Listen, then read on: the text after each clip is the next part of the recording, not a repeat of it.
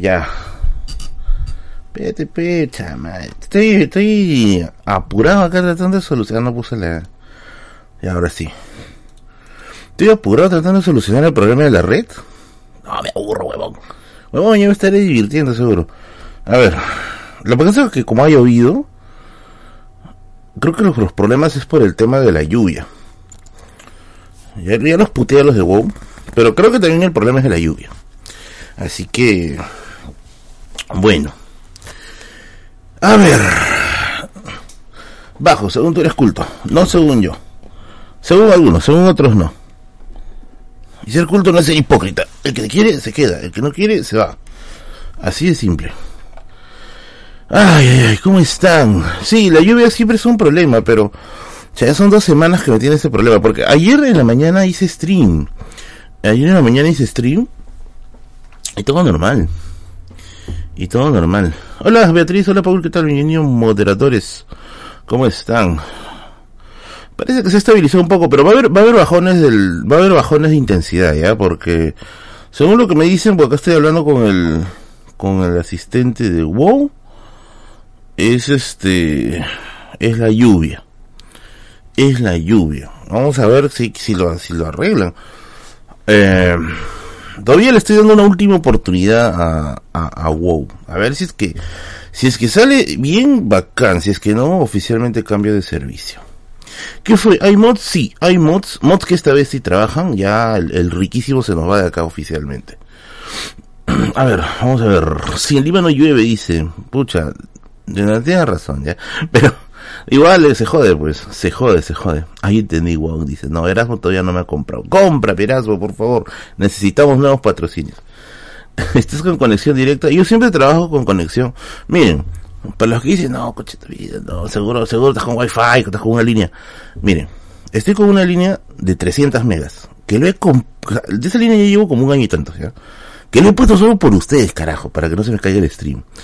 He comprado el cable, ese se hace hace un año también, el cable de red, o sea, esos, esos cables no sé cómo se llaman, y le he comprado el de gama más alta. O sea, el cable de gama más alta y como di, como 20 metros, weón, porque tengo que bajar dos pisos esa.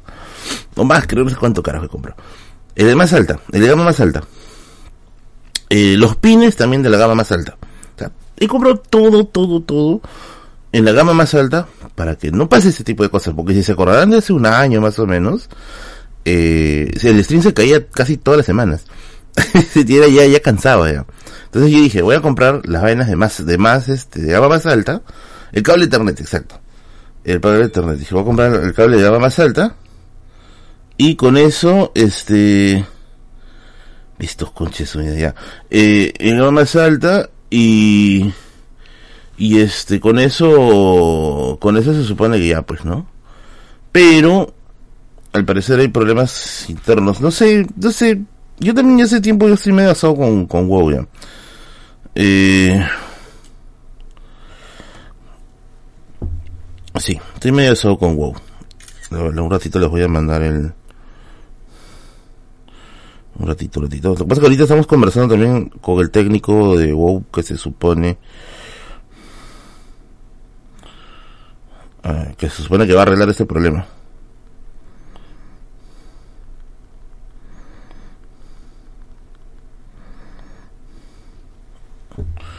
Ya. Ojalá se arregle. Ojalá. Porque si no, pucha madre, jode, pues jode, jode que compre se supone que el servicio, el servicio más alto, porque este es el servicio más premium. Jode que compres el servicio más premium y que igual te pase esta basura, pues, o sea. Ni siquiera para decir, y todo estoy al día, todos mis pagos están al día, no debo ni un mes. Todo ha sido pagado mínimo con una semana de anticipación. O sea, no hay ninguna razón, amigos. No, por favor. Bueno, 200 likes y regalame dice, oye, bueno, obviamente. No me parece que el cable terreno debería ser tan largo, 20 metros. Lo que pasa es que no tengo otra forma, el, el está abajo. Pero por eso justamente es un cable que tiene una alta cantidad de, de, de, llegada, no sé cómo se dice, ¿eh? pero es un cable que conserva al menos gran parte de la línea. Oye, pero aún así, aún así, 300 megas, pero, o sea, son 300 megas, no debería pasar este problema. Son 300 megas. ¿Saben a cuánto streameo? A una mega. Ya, son 300 megabits. streameo a una mega, a una mega de subida. No poder streamear una mega de subida con 300 megabits, ya pues es un crimen, pues. Pero bueno, estoy con repetidor, no, está directamente al modem, directa, directamente al modem. 300 megas, igual una mega de wiki. que ahorita no aguanta ese metros. Ya, eso ya lo, lo, hablan los técnicos. Ya, yo sí, eso yo me asesoré con un técnico. Me dijo que hasta 20 metros podía todavía conservar mucho eso. Ya lo denunciaste, no Pucha, te, te, juro que estoy así a un paso de contactar con las personas que menos me caen en este mundo. Los abogados. Demonios. Ay, wow, y pagando más premium, así no juega Perú. Oye, les juro que hace un rato, hace un rato, yo me enteré que estaba jugando Perú. yo sabía que estaba jugando Perú. Por acá mis vecinos estaban gritando. Yo me quedé jato, me quedé dormido. Hoy día me demoré mucho editando. Eh, ¿Qué dice? ¿Qué harías si WoW te dice no te cobramos si nos sigues mencionando? Que me pongan NAT2, que me pongan NAT2, que nunca me quiten el IP de mierda y que me garantice el línea toda la vida. Ya, con eso, con mínimo los perdono. No sabía, ¿ganaron o perdieron? ¿Ganaron o perdieron? Abogados, luego contadores, esperamos el mismo nivel que los políticos. No, los contadores me caen mejor. Yo conozco contadores muy chéveres. De paso, a veces por ahí trabajo con uno bien chévere. Abogados no conozco ninguno chévere. Bueno, salvo Beatriz, que creo que es abogada. Pero de ahí, de ahí, pucha, contados con la mitad de los dedos de una mano. Empataron. Jugaron como nunca, empataron como siempre. Mm. No sé, no lo he visto. No lo he visto, no lo he visto. No, me llama la atención tampoco el fútbol. Aparte que hoy día me demoré mucho editando mi video. Demasiado, demasiado editando el video. lo que pasa es que hoy día sí he hecho una procrastinación horrible. Editaba un ratito y me ponía a ver este videos. Editaba otro ratito me ponía a jugar este, a jugar este contra. Editaba un ratito y me ponía a chatear con, con, alguien. Y, y, procrastiné y lo que usualmente solía hacer en 5 horas creo que lo hice en 15. Me demoré demasiado. No, en 10 ahora sí, me demoré demasiado. Fue terrible, terrible. Uy, me están llamando de wow, un ratito, un ratito. Ya. El auspicio. no, no sean ratones. Son... Carajo, ¿cómo es esto? Ah, ahora sí. Bueno, ahora sí. Ahora sí, ahora sí. Dice que vos mía, dice. Ahora sí, no, no, no, no, es el huevo. Hay otra persona. Una persona que su nombre empieza con W y, es un nombre chiquito. Y no parece que dije no. Uy, ¿qué fue?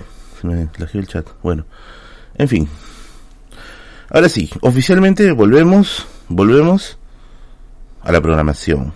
Buenos, bienvenidos y bienvenidas a la biblioteca de Merlín.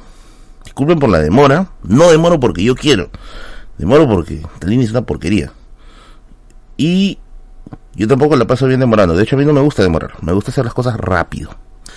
Rápido y bien hecho. No como ustedes, pecoses. ¿No te gusta el fútbol ya que no lo practicas? Tampoco me gusta el badminton.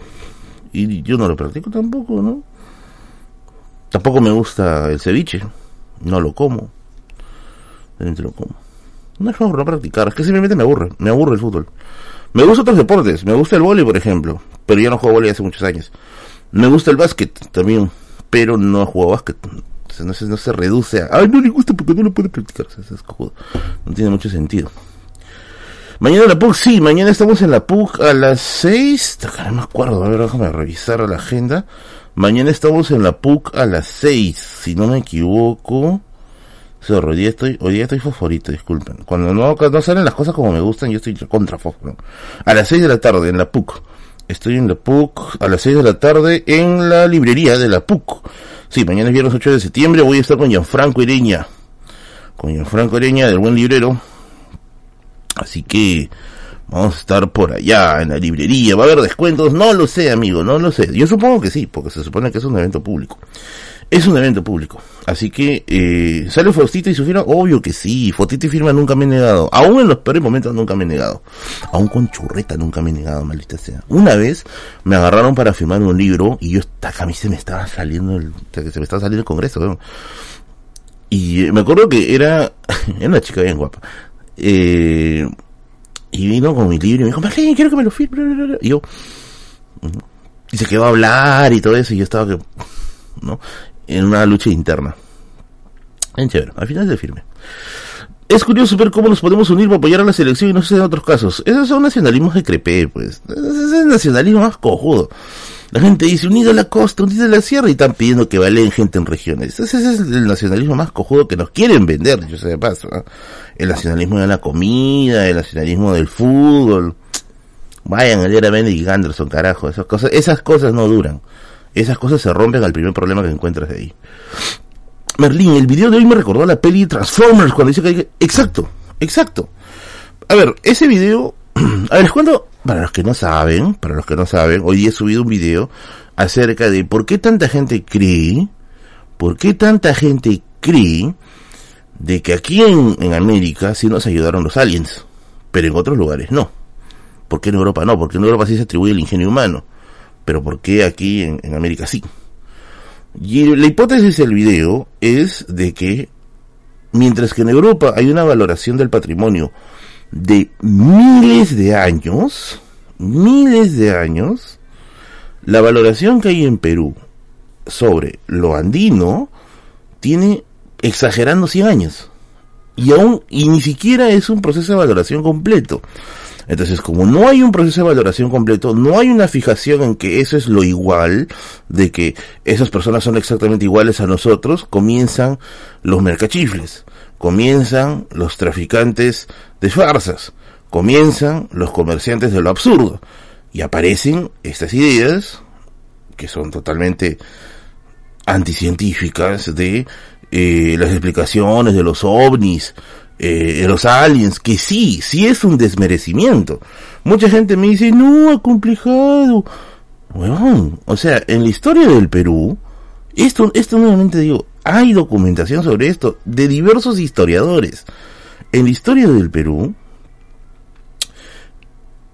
existió la idea, entre fines del 19 e inicios del 20, de que el hombre andino era un hombre imperfecto, defectuoso, totalmente eh, inferior a sus equivalentes en, en, Europa. ¿No? Y, y, se buscó un proceso de creación de identidad justamente a partir de modelos extranjeros. Entonces, se buscó esa, esa idea, ¿no? Se buscó esa idea. Eh, también dijeron que los aliens construyó Stonehenge. Sí, dice también eso, pero también tengan en cuenta algo. O sea, el nivel de propaganda que hay de las culturas americanas relacionado a los aliens, con las construcciones del neolítico, los dolmens, los cromlech, o sea, son ínfimas a comparación de lo que hay acá, a lo que se interpreta acá. Y esta onda la trajeron, por ejemplo, Von Daniken, este... No sé qué es Von Daniken, pero yo he leído sus libros, ¿eh? Un par de libros he leído. Recuerdos del futuro, acá lo tengo. Acá tengo a Von Daniken. Porque me acuerdo, y eso fue un error mío, ¿ya? Y yo sí lo acepto como un error, que en el podcast de Orozco, eh, me fui un poco por las ramas. Orozco me preguntó acerca del tema de Carlín, y iba a explicar, y no sé qué pasó que me desvié. Y dije, puta, hubiera aprovechado para explicarlo ahí. Ah, bueno, ahora no lo expliqué, creo, porque no hubiera podido quizás hacer el video de ahora porque sentiría que ya está explicado allá. Entonces, como no me dediqué a, como no me dediqué a, a eso, dije, mejor hago un video de esta acá. Pero no hay planos que digan hechos por los incas. Pero eso, eso, es equivalente a decir, a ver, no sé, tú has ido mañana a la universidad. Puta, yo asumo que has tenido un viaje intergaláctico, ¿no? O sea, ¿por qué apostar por la, por la hipótesis, o sea, que más nos gustaría escuchar, pero que es evidentemente no lógica, pues? No tiene sentido. Y eso es aparte un desmerecimiento porque nuevamente, o sea, el hecho de que hasta el debate de la escritura ya es un tema también este, el debate de la escritura también es un tema complicado porque si tú dices, la historia nace con la escritura, ¿qué haces con las sociedades ágrafas, entre comillas? Las sociedades preincaicas, por ejemplo. O las sociedades prehispánicas, por ejemplo. O ¿cómo le haces con eso? O sea, no, ellos entonces no son parte de la historia, no entran. Hay una crítica, ojo, actual, bueno, no es tan actual, es medio antiguo, pero se está haciendo muy visible ahora que está el libro de botánica, por si acaso. Hay una crítica muy visible, que se está haciendo muy conocida ahora, es este que es el tema de, romper el occidentalismo. Por ejemplo, las cuatro grandes edades históricas que ustedes conocen en el colegio, edad antigua, edad media, edad moderna y edad contemporánea, es una visión clásica de la historia universal, mal llamada historia universal, porque dice que se, debería llamar historia mundial. Eh, sin embargo, sin embargo, todo lo que es este todo lo que es este, ese tipo de separaciones, están hechos con base eurocéntrica. La edad antigua, creación de la escritura, caída del Imperio Romano Occidental. Eh, pero Merlín, pero creación de la escritura se hizo en, la Sumeria y esa es Asia. Pero es la parte cultural que se recibe en el lado occidental desde etapas tempranas. O sea, no hay... Es un alejamiento mediano, no es un alejamiento tampoco tan salvaje como el caso de las culturas americanas que ni siquiera aparecían en el escenario. Edad Media, caída del Imperio Romano de Occidente, caída del Imperio Romano de Oriente, ahí acaba. Edad Moderna, caída del Imperio Romano de Oriente, hasta la Revolución Francesa o la independencia de las 13 colonias, etc. Y finalmente, Edad Contemporánea, Revolución Francesa, tiempos actuales. O sea, el modelo es netamente eurocéntrico. No consideras a las sociedades africanas, no consideras a las sociedades de Oceanía, a las sociedades del Lejano Oriente, y puta, no consideras a un continente completo, pues, ¿no? Que sería el caso de América. Entonces, la visión actual, la visión actual, justamente intenta rescatar eso. Pero es complicado, o sea, encontrar un punto en común y decir, mira, ¿sabes qué? Acá comienza la historia. Es complicado, eso ya es chamba ya de teóricos de la historia, es chamba ya de gente que quizá está metida en el tema un poquito más este más de forma, más de forma epistemológica, ¿no? Eh, pero es un modelo que se tiene que romper, definitivamente. O sea, ya estás viviendo en un mundo en el cual el mundo entero es visible, el mundo entero es percibible, es analizable, es estudiable y eh, con ello sale. ¿Cuál sería la nueva planificación? Eso justo estoy diciendo. O sea, el esquema anterior es caduco, ya prácticamente es caduco el esquema actual se está aún definiendo, se está aún buscando, y para eso no es simplemente como que, ay amigos, sentémonos y pongamos nombre. O sea, es el resultado de múltiples investigaciones para tratar de llegar a un punto de consenso. Por ponerlo de alguna forma, por ejemplo, es difícil definir qué es un ser humano. Es difícil definir qué es un virus. El otro día justo estaba hablando con una, con una amiga que es este bióloga, y, no sé por qué siempre me gusta preguntar qué es un virus. Porque a mí siempre me ha, dado mucha fascinación el tema de los virus. Porque no son ni cosas vivas, no son ni seres vivos, tampoco son este objetos como tal, ¿no? Entonces, eh, son cosas difíciles de, de, definir, ¿no? Difíciles de definir. Y con la historia pasa algo muy similar, ¿no? es, es, complicadito. A ver, aquí dice Binning, Binning, Binning. Lamentablemente cuando se habla de la historia universal, la historia se desarrolla en torno solamente a Europa, la historia universal es muy eurocentista. Sí, claro, totalmente eurocentista. Eso, eso es literalmente, literalmente, eh, eh, te lo voy a decir creo que cualquier persona que conoce medianamente el tema. Entonces es este, checa los prioris, no, estuviste con los virus. Es este, ese es el tema, ¿no? Ese es el, el, el, el, tema y, a ver, ¿no? Yo quisiera que si hay una nueva planificación. Pero es complicado es muy complicado. Ahora, evidentemente, a mí me gusta lo misterioso. A mí me gusta lo misterioso. No lo voy a negar, me encanta. De hecho, tengo un programa que se llama Radio Misterio, que está dedicado justamente a lo misterioso. Pero a diferencia, y esto también ha sido razón por la cual eh, mucha gente no llegó a empatizar mucho con el programa, o mucha gente, entre comillas, se decepcionó del programa, y me dice, Marlene, deberías investigar acerca de estos casos, ¿no? De, reptilianos, ¿no? Este, o tal cosa, ¿no? O sea, cosas que son como que ya muy mediáticas y que ya rozan con lo absurdo. Y yo les digo, no, o sea, el objetivo de Misterio no es contar, eh, no es apelar a la, al, necesariamente al, al, al morbo de lo oculto, ¿no? A Roswell, ¿no? No el objetivo de Radio Misterio es rescatar sus historias, las historias que envía la gente, de cosas que le han pasado inexplicablemente. Y no es tampoco es un culto, no somos una iglesia, amigos. No, no, no, no voten al diácono acá, por favor. No, no, este, no cobren impuestos acá. No cobren diezmos acá. Tampoco es este, un, un, este, un culto. O sea, el objetivo de Radio Misterio es, leo, comparo, recuerdo casos, oye, a mí también me han pasado cosas raras, ¿no? O sea, el objetivo es simplemente sorprendernos. ¿No? Es sorprender, es salir un poquito de esa, de esa rutina. Pero tampoco somos tampoco una secta, pues, ¿no? Que está ahí, no, I want to believe, mañana aparecemos, mañana aparecemos con una, con una, con un conito de, aluminio acá en la cabeza. Entonces, hay que tener, creo yo, una, una, un criterio con respecto a la historia de no, o sea, todo lo que no entiendo no le puedo chantar a los ovnis pues, o a los aliens. O sea, no, no, es, no es, es, es un absurdo. No se puede. Nuevamente, vean el video. Eh, vean el video. Eh, si le dice. Y, y chequenlo. ¿No? Chequenlo ahí les va a gustar.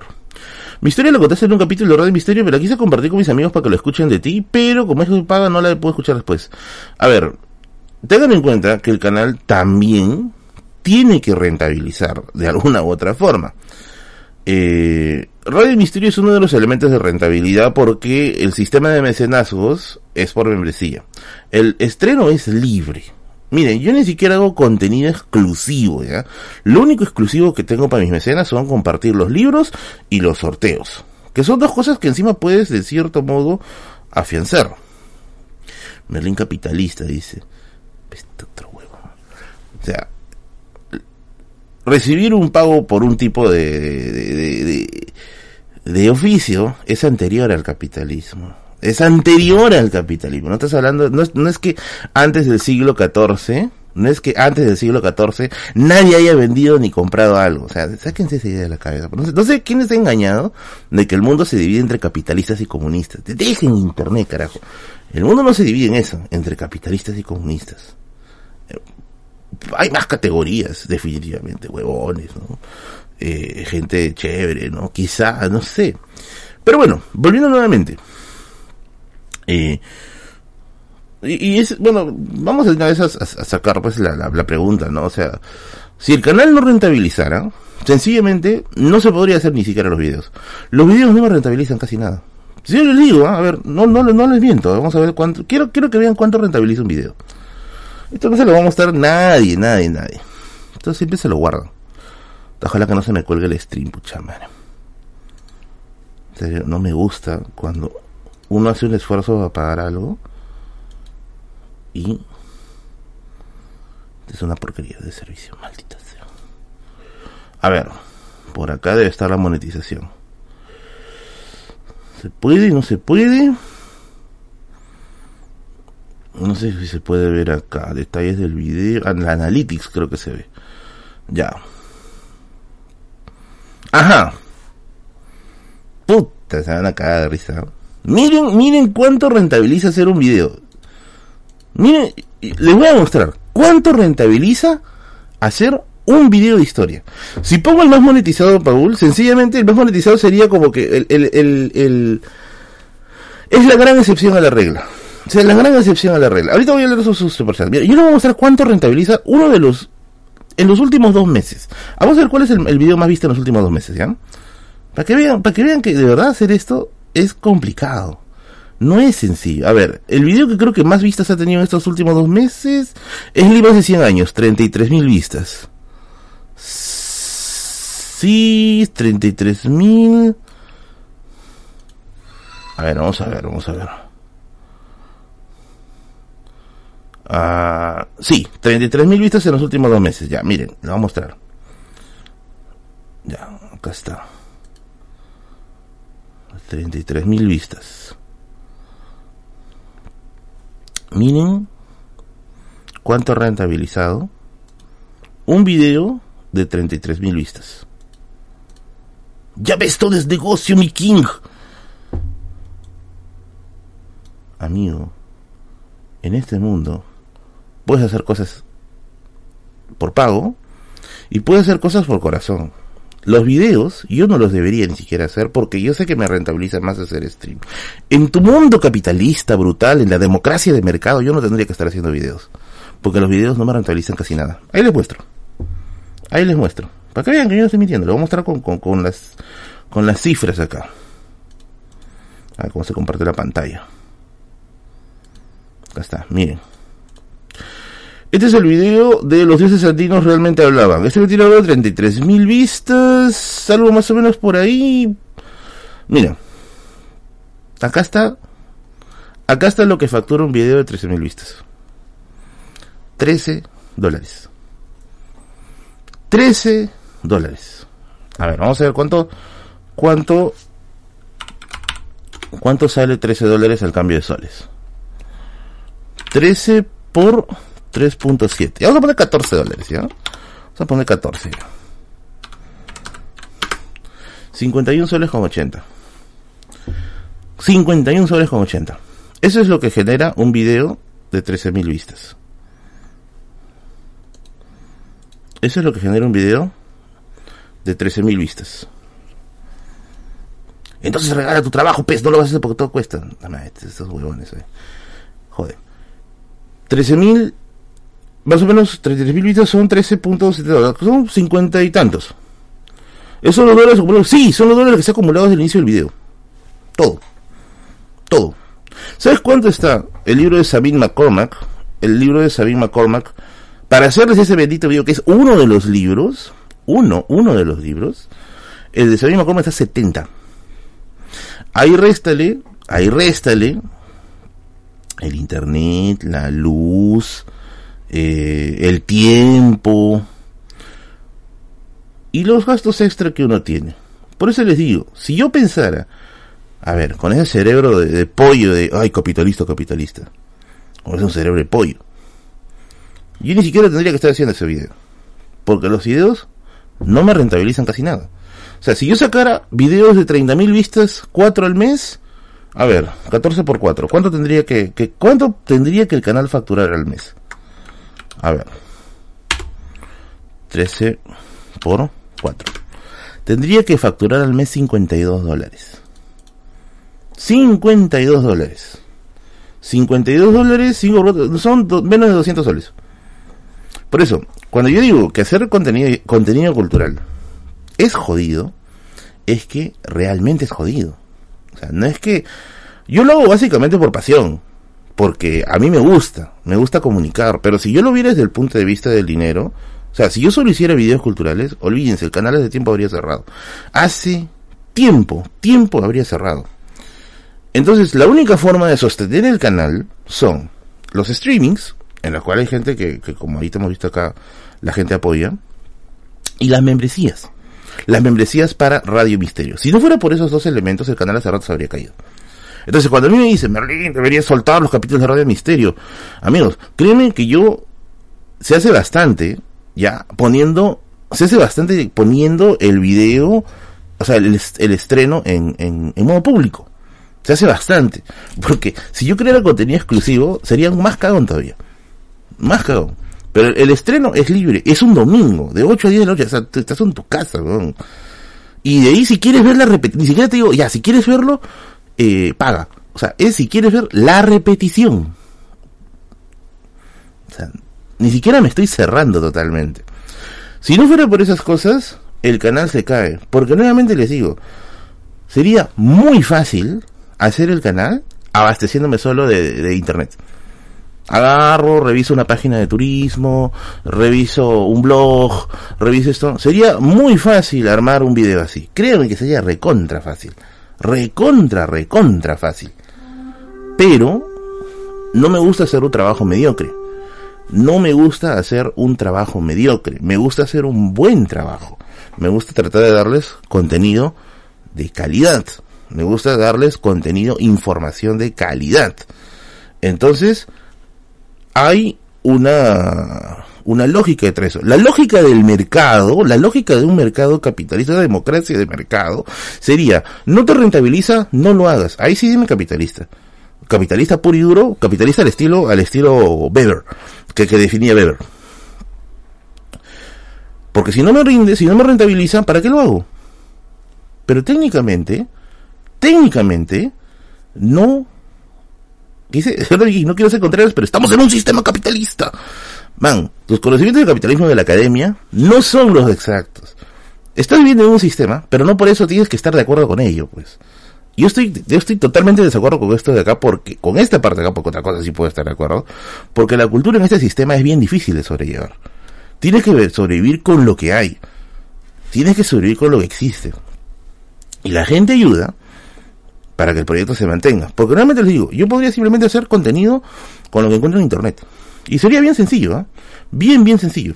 Hacer contenido solo con lo que hay en internet. Pero ustedes se darían cuenta. Y como ya en cierto modo, y yo soy consciente, ¿ya? Yo soy consciente de que muchos niños profesores y padres de familia ven mis videos. Me lo mandan, me lo mandan. Eh, me lo mandan a, veces a mi red, y dicen, mira, han puesto tu video en el colegio de mi hija, han puesto tus videos en el colegio de mi hijo, eh, no, este, no sé, un profesor a veces me dicen, Merlin, ¿sabes qué? Eh, yo quisiera, yo veo tus videos porque eh, soy profesor y me gusta eh, actualizarme de cosas. O sea, yo soy consciente que hay un público que está consumiendo el canal y que está aprendiendo. Entonces yo digo, ¿qué tan hijo de su madre sería yo si es que agarro y digo en un afán de codicia, ¿para qué sigo comprando los libros? Vamos a armarlo todo con internet. O sea, no tendría sentido. Hay una responsabilidad comunicativa detrás del que hace este tipo de contenidos. Así que, eh, e-, ese es el, el tema. ¿no? Disculpen si es que de verdad, a veces yo insisto con esto, pero hay gente que no entiende cómo rentabiliza el canal. Hay gente que piensa que todo debería ser libre. ¿Por qué? Porque todo el mundo, todo el mundo, y esto te lo digo por experiencia porque yo he trabajado en temas de difusión cultural en mi distrito. Todo el mundo te dice, debería ser más eventos culturales. Nadie se pone la mano al bolsillo. Nadie. A la hora de la hora. Puta, uno, dos, weón. Uno, dos. Nadie se pone la mano al bolsillo. O sea, piensan que el proyecto cultural tiene que nacer de una persona que se va a entregar totalmente y va a morir en el intento. Y la gente va a decir, ah, qué bueno, hay un evento cultural, qué bueno, ya no voy. Pero ya está, alguien irá, mi sociedad mejorará, yo no voy. Entonces, uno, con esas experiencias, porque la verdad que Merlin nace producto de esas experiencias frustradas nace producto de varias experiencias frustradas. Entonces yo digo, si quieres hacerlo en alguna forma esto posible, tienes que encontrar actividad de mecenazgo, tienes que encontrar actividad de mecenazgo, pero tampoco es un mecenazgo estéril, también tienes que ofrecer algo a cambio. Y eso es lo que intento hacer aquí. Entonces, eh, es complicado, amigos. O sea, es de verdad complicado. Y disculpen si hay gente que dice, no, pero yo quiero ver Radio Misterio, pero está en modo privado, Merlín, ya te gustó. O sea, no es eso. Es que si no fuera por Radio Misterio y si no fuera por la gente que, que colabora con el canal, el canal hace tiempo se cae. Hace tiempo se cae. Hace tiempo se cae. Hace bastante tiempo. Y ahora que estás en la era de las inteligencias artificiales, ahora que estás en la era de las inteligencias artificiales, yo, yo vaticino. Espero que no sea un vaticino correcto, pero yo vaticino de que van a empezar a surgir un montón de gente, porque el mercado cultural está vacío, medianamente vacío en Perú, no hay muchas ofertas. Pero ahora que están las inteligencias artificiales, espero que no suceda, pero yo vaticino que va a haber gente que va a empezar a sacar información del chat GPT, hazme un guion de la Revolución Francesa. Listo, le pongo voz de fondo y que, suba y que rentabilice. Espero que eso de verdad no llegue a pasar porque a veces yo reviseando dentro de lo que es este Reels de Instagram, porque a veces reviso los Reels de Instagram, eh, hay gente que te dice, engaña a tu profesor con esta, con esta herramienta, engaña a tu trabajo que vas a hacer con esta herramienta, ¿no? Se viene, creo yo, una era de la muerte de la investigación como tal, al menos en redes, al menos en redes. Entonces, créeme que yo, yo, yo he sido tentado muchas veces a hacer eso. Varias personas me han dicho, Merlin, deberías, al menos los videos más simples deberías hacerlo por chat GPT. Deberías. No. No, no, no, no. Todo mi contenido es totalmente verificable, revisable con bibliografía. Esa es la apuesta que quiero hacer. Y esa es la apuesta que estoy haciendo. Esa es la apuesta Mira, por más que ChatGPT se hueve, porque sí se hueve a ChatGPT, ¿cómo la persona que está viendo y no sabe del tema se va a dar cuenta? La persona que va a ver y no se, y va a ver eso y no se va a dar cuenta, sencillamente lo va a asumir como una verdad y lo va a compartir. Y, y, va a decir, ya este es cierto, ¿no? Y en este mundo de, de internet, si se han dado cuenta, no necesariamente gana el que más argumentos tiene, gana el que más fuerte habla, el que más bravucón se pone, el que más gorilones tiene atrás para tener su respaldo respectivo. No es, no es una buena, no es una, un buen panorama. Entonces, eh, por eso les explico, les explico que el trabajo de la biblioteca de Merlín es necesariamente libros. Acá vamos a, acá vamos a estar en la tribuna de los libros. Necesariamente. Todas las semanas hay contenido con bibliografía. Hay un trabajo gigante. Algún día quisiera hacer un, video de cómo hago mis videos. Para que vean más o menos todo el trabajo que hay detrás de eso. Para que entiendan un poquito cómo sería un tema de investigación de ese tipo. Algún día lo voy a hacer. Entonces, eh, dice, bueno, yo siento que en ciertos temas de divulgación se hace más formal y densa, así que no creo que que haga eso de quitar, por lo menos en áreas de ciencias exactas. Estoy hablando de historia, ¿ya? Estoy hablando de historia. o que tiene Luchito, está enfermo. O oh, Luchito, vaya a su madriguera otra vez. Bueno, entonces, eso es lo que, lo que, lo que yo pienso, lo que yo creo y lo que yo considero que es necesario para que el canal sobreviva. Para que el canal tenga, tenga su, su respaldo. O sea, las actividades de mecenazgo ayudan mucho. Las actividades de, de de las suscripciones ayuda mucho, sus yapeos, sus primeros ayudan bastante. Yo sé que quizá esto no es tan mediático como hablar de política, porque cuando hablas de política, uff, toda la gente te manda sus consultas. Acá estamos apostando desde una tribuna académica, que es tribuna de la historia, y que sea sencillo también. Pero bueno, hoy día no hemos venido a hablar de eso exactamente, sino hemos venido a relajarnos, a relajarnos, a relajarnos, a relajarnos. Debería ser un video reaccionando a un video donde estés reaccionando a otro video tuyo. Oye, podemos poner una, una, una barra de donaciones hoy día y reacciono a cualquier video, a cualquier video de la biblioteca de Merlín. Mm. Ah, esta semana no subí Pensadero de Merlín, lo siento, esta semana estuve demasiado, demasiado ocupado. Sí, te les debo un Pensadero de Merlín. Esta semana subo otro.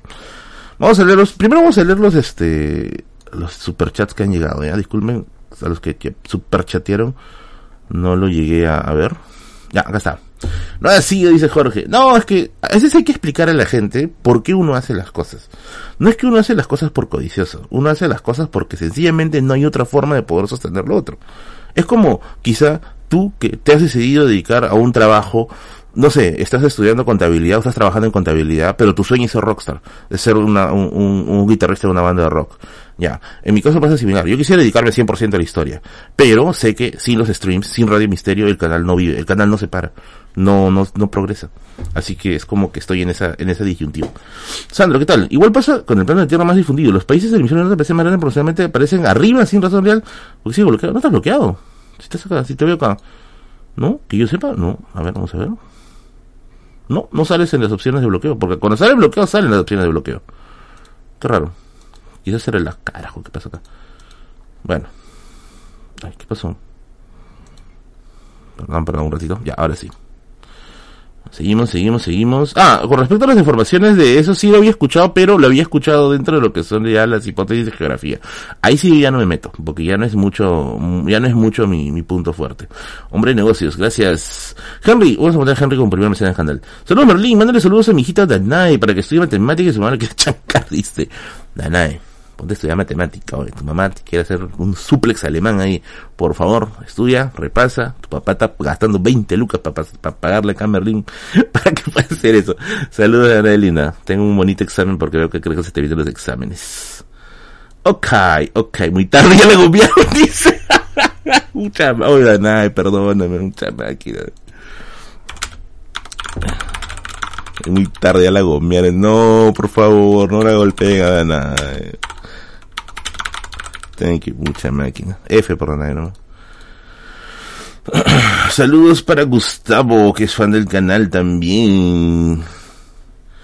Prende un puro para que te relajes, dice. Acá está mi puro, ahí está. Mm. En efecto, es cine. En efecto, es cine. Bueno. A ver. Rest in peace nice. Vamos a contar Vamos a contar anécdotas. Quiero contar anécdotas. Hoy día, esta semana, esta semana he estado, esta semana ha sido como mi semana de recuperación. La semana pasada le he pasado mal. Por X factores que no les puedo contar porque sí, son cosas muy personales. Pero, eh, esta semana he estado mucho mejor. Esta semana ha sido mi semana de recuperación emocional. Eh, estoy trabajando mucho, estoy leyendo bastante, estoy este, eh, fichando bastante, estoy en varios proyectos, tengo un viaje a Tacna la próxima semana, desde el miércoles voy a estar en Tacna, voy a estar una semana, me voy a presentar en tres lugares y tengo posibles salidas para Puno y para Arequipa. por invitaciones de un par de instituciones para dar conferencias de introducción a la historia. Así que podemos estar un poquito, un poquito activados. Ah, no te digo los yapes. Vamos a hablar los yapes, ¿verdad? ¿verdad? Perdónenme, perdónenme. Vamos a hablar de los yapes. A veces me veo. Anécdota hot. Oigan, hablando de anécdota hot, alguien por si acaso está vendiendo sus entradas de rock en el parque. Quiero ir a rock en el parque, pero está bien carioca, está 130 soles.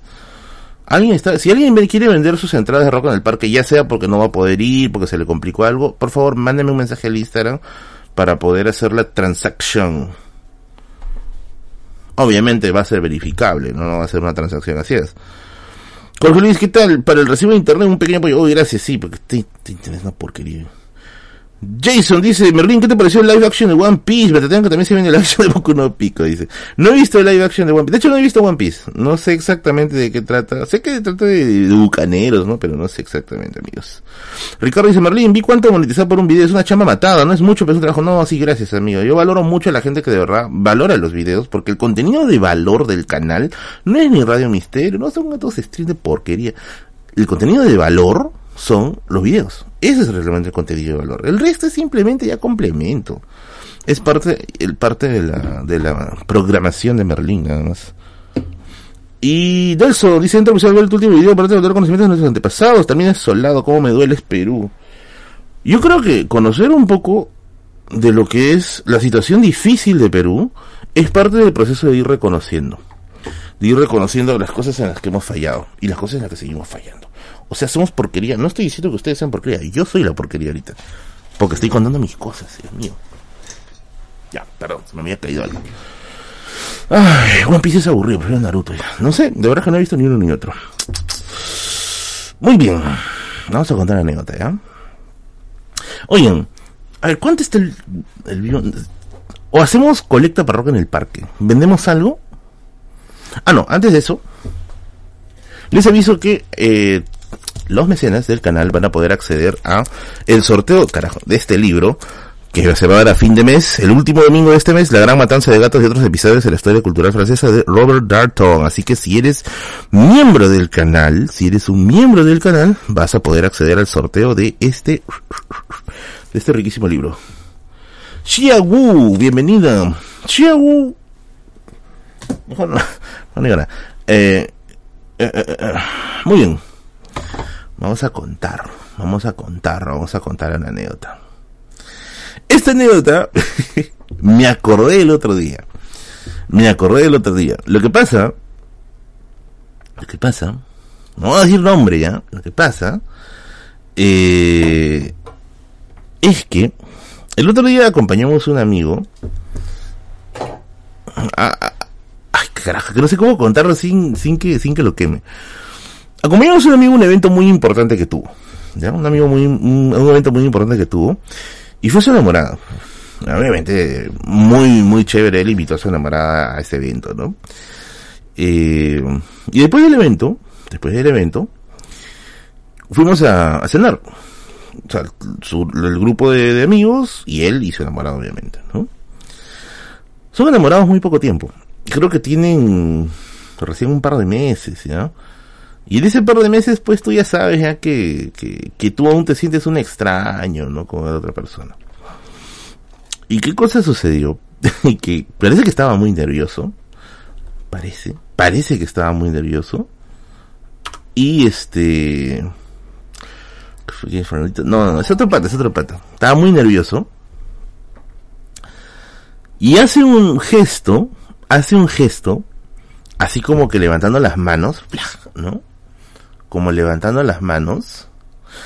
Shiabu, ¿tú eres la que llevó la polera en la mañana? ¿La polera, la, polera de que, que, se subastó la otra vez o me estoy bebeando?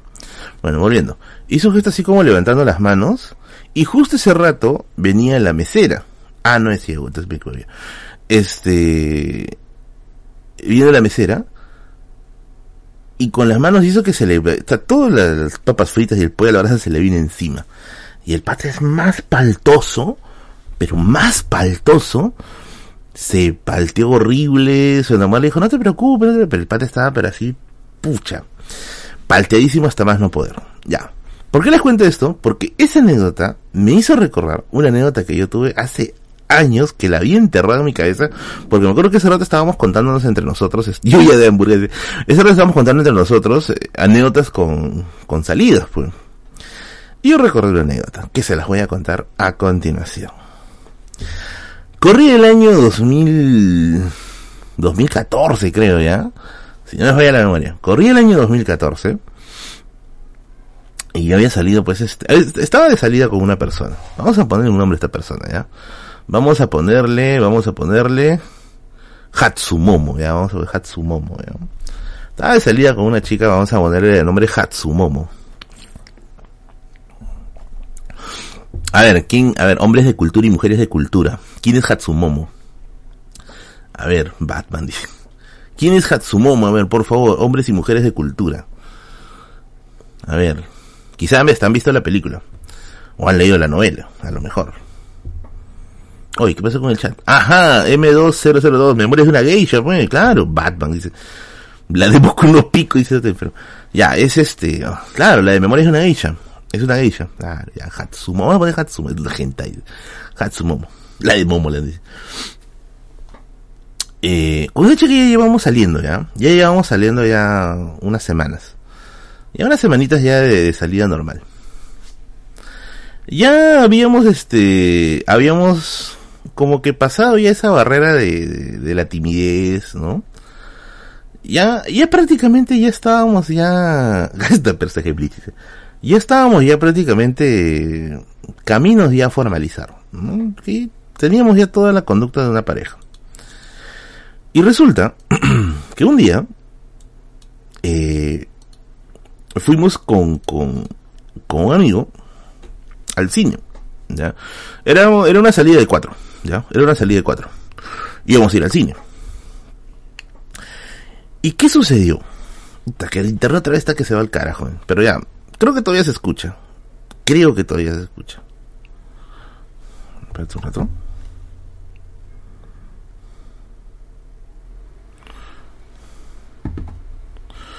Sí, se está lajeando, perdón. Carajo, no sé, no puedo hacer mi trabajo tranquilo, ay, Dios mío. O sea, se lajea pero se escucha, ¿ya? Se lajea pero se escucha, así que todavía, todavía podemos vivir. Todavía podemos vivir, se lajea pero se escucha, ¿ya? Entonces, este, como íbamos a, salir al cine, mi pata, que era el, el, que estaba organizando la salida de los cuatro, que era él, su enamorada, yo y Hatsumomo, ¿ya? Era así. Antes de eso, dijimos, oye, este, hay que almorzar, ¿no? Hay que almorzar para ir con el estómago lleno, para que ahí a la hora de, estar en el cine, pues no, no nos suene la panza, pues, ¿no? Hay que, hay que ir a almorzar. Y fuimos pues a, almorzar con este amigo antes de que vengan las chicas. Nos fuimos a un restaurante, restaurante La Crita nomás, ¿no? para pagar algo sencillo.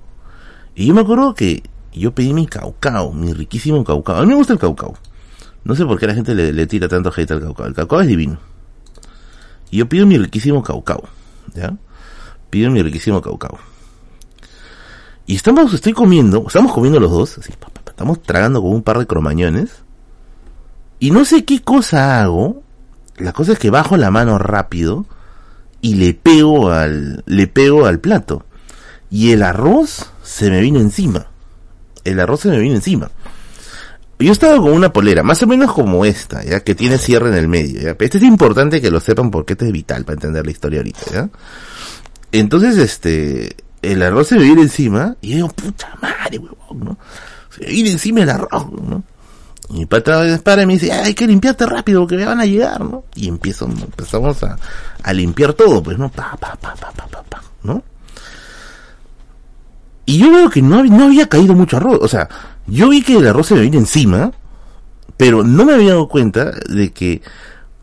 O sea, yo noté que sí había bastante arroz que se me vino encima, pero el arroz que me limpió no era mucho. Y yo dije, ¿dónde está el resto del arroz? Y, y botamos todo y dice, oye, ya, no, ya me han llamado, ya está en camino, oye, hay que irnos, ¿no? Ya, ya, digo, vamos. Entonces nos vamos a, mi pata tenía su carro, ¿ya? Mi pata tenía su carro. Nos vamos al auto y nos vamos rumbo al cine, pues. Ya, nos vamos rumbo al cine. Y yo me siento en la parte de atrás, ¿no? Ese rato viene la enamorada de mi amigo, viene Hatsumomo, ¿no? Y estamos sentados en la parte de atrás del carro, pues. Y estamos avanzando, ¿no? La cosa es que ya empezó a hacerse noche.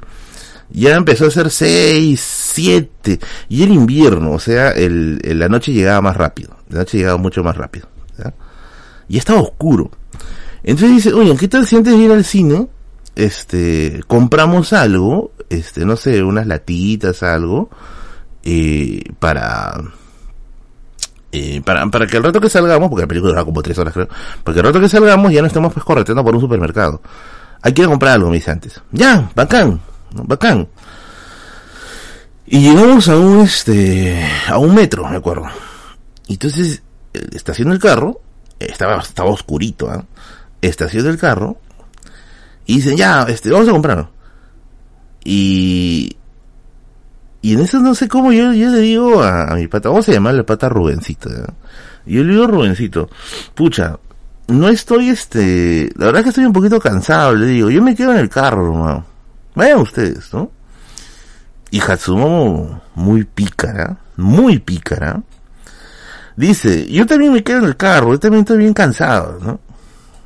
Y ese rato Rubencito y su enamorada se miraron y dijeron, bueno, vamos nosotros dos, ¿no? Vamos nosotros dos. Era un sábado. Era un sábado. Evidentemente los sábados los supermercados están llenos. Están muy llenos. Entonces nosotros sabíamos que iban a demorar. Sabíamos que iban a demorar, ¿no? Y nos quedamos pues en la parte de atrás del carro, en un lugar este del estacionamiento que estaba bien oscuro, ¿no? Y comenzamos a comenzar, comenzamos a conversar pues con Hatsumomo. comenzamos a conversar con Hatsumomo. Y de la conversación se pasó al se pasó al al cariño. Del cariño se pasó a la alfarería. Quien, quien me entiende, entiende. Se pasó a la alfarería. Y en el proceso de la alfarería, eh, yo, obviamente yo en mi cara, en mi cabeza, perdón, yo tenía la mente, tenía la mente, no, este es el carro de mi amigo, ya, no podemos, acá no puede pasar nada, ya, no puede pasar nada acá. Eh, y decía, no, acá no, acá no, ya.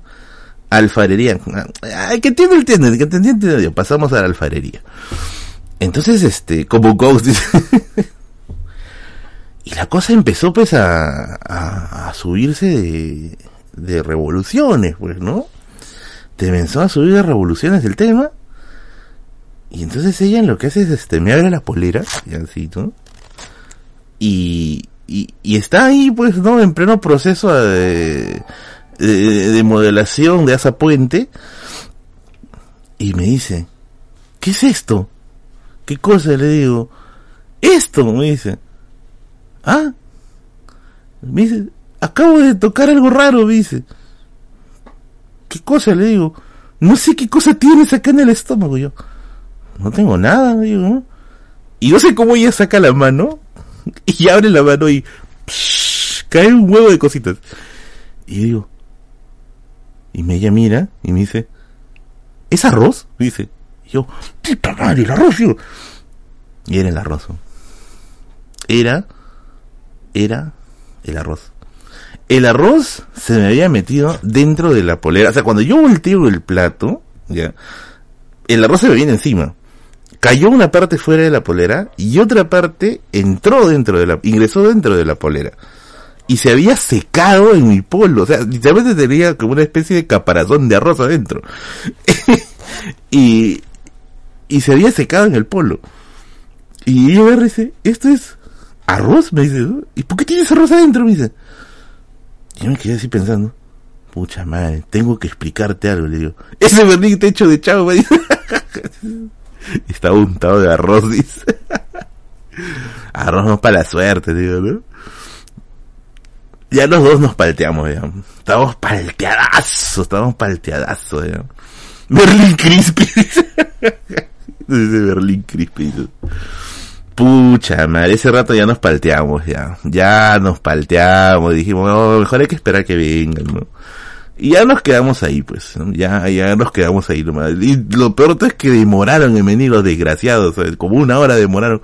Nosotros ahí conversando, no, sí, ¿cómo está la bolsa? No, todo chévere, no, Procter Gamble bajó. Pero bueno, entonces este, el chaufa mata pasiones, el, el arroz mata pasiones. Así sucedió y ya Debo decir que al final, o sea, al final no pasó, o sea, no, ni siquiera llegamos a concretar nada, ya.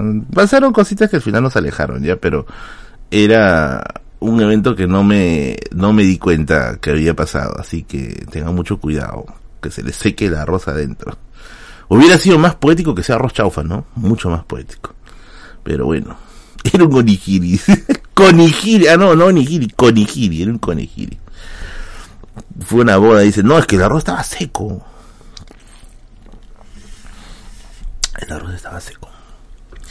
Pero bueno, así pasan las cosas cuando suceden. Así pasan las cosas cuando pasan. Merlin. Fue una boda, dice. ¿Y cómo llegó tan rápido esa boda? Porque tomó Cabify. Evidentemente, un Cabify siempre, siempre estará ahí para ti. Descarga la app y muévete sin complicaciones por toda la ciudad, ya que mis amigos de Cabify tienen inspección vehicular cada seis meses y todos sus choferes están correctamente identificados. Viaja seguro por todos lados, viaja a tu casa, a tu centro de negocios, a tu centro de trabajo, al gimnasio, a donde sea, a la biblioteca, a donde sea, con mis amigos de Cabify, evidentemente. Merlín, el pan con aceituna es más que el pan con plátano. Obviamente, ¿quién le pone plátano al pan? uy, el plátano al pan no... ¿Alguien le pone plátano al pan? ¿Alguien le pone plátano al pan? No, no entiendo. O sea, eso está desde los albores de la humanidad. Eso está en el código de Hammurabi. El pan no lleva plátano nunca. O sea, se puede comer Claro, plátano y pan. Ese es el, el, el, matambre conero, ¿ya? Comer pan con plátano. Pero, ¿meterle rodajas de plátano al pan? No, man, no. Eso está en la constitución. O sea, no puedes, no puedes mezclar los dos. No, man. No, no, no, no. Es imposible, ¿ah? Imposible. Oiga, ya me han metido la duda ya. Y se los dice alguien que come manzana con queso, ¿ah? Yo como manzana con queso. Así, mierda. Yo como manzana con queso. Pero pan con plátano no aguanta. Todos tenemos límites, hermano. No, todos tenemos límites. Con aceitunas sí es rico. Con aceitunas sí es rico, definitivamente. Delito de lesa humanidad, dice. Son los que no prescriben. No, venden en la calle mi, casera nunca me ha dicho, nunca me ha dicho que tiene pan con plátano, nunca. Plátano frito todavía. Yo comí pan con plátano en la casa andina de Pucallpa, dice.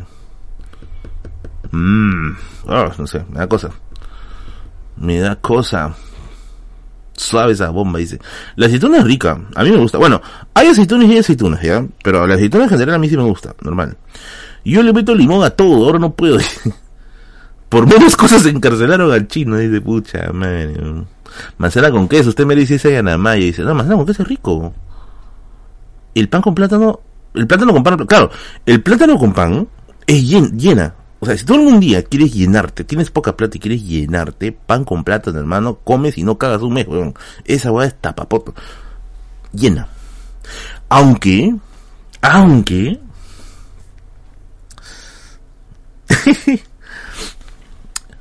en la universidad, me acuerdo que teníamos un, un amigo, un conocido, esta anécdota no la he contado creo nunca, pero es la anécdota random que me estoy acordando ahorita. Teníamos un amigo que, vamos a, llamarle, no sé, a ver, ya Carlitos vamos a llamarle, ¿ah? No, Carlitos no, Carlitos es un pata que aprecio mucho. Vamos a llamarle Rubencito otra vez, Rubencito. Rubencito, eh, Rubencito era tacaño, weón. Weón tacaño, tacaño. Me acuerdo que el pata, o sea, no sé si llamarle tacaño o ahorrador, ¿ya? Porque después nos enteramos para qué estaba ahorrando. Estaba ahorrando para una cirugía plástica de su nariz. Eh, porque de ñangón era. O bueno, así dicen las malas lenguas, no sé, así me contaron. Pero, este pata, este pata, era famoso porque nunca, nunca lo ibas a ver comiendo un menú. el pata solamente comía mandarinas. O sea, el pata quería ahorrar. Pero quería ahorrar, puta, el pata ahorita podría salvar la economía, de, podría salvar la economía argentina, este huevo. Viene a mi ley y le dice rojo, le dice, El pata ahorraba una bestia. Nunca comía, nunca lo vimos comer menú. ¿eh? Al menos yo nunca lo he visto comer menú. Este Siempre compraba mandarinas. Porque desde ese tiempo estaba recontra barato, ¿ya? Recontra, recontra barato. Y se compraba su kilo de mandarinas y con mandarinas vivía. Con eso, con esa vaina vivía. Pero ¿qué sucedió un día? Este huevón perfeccionó la ciencia del tacaño, pues. La, perfeccionó. Este huevón es como estos sabios de la era dorada de la alquimia árabe, preislámica.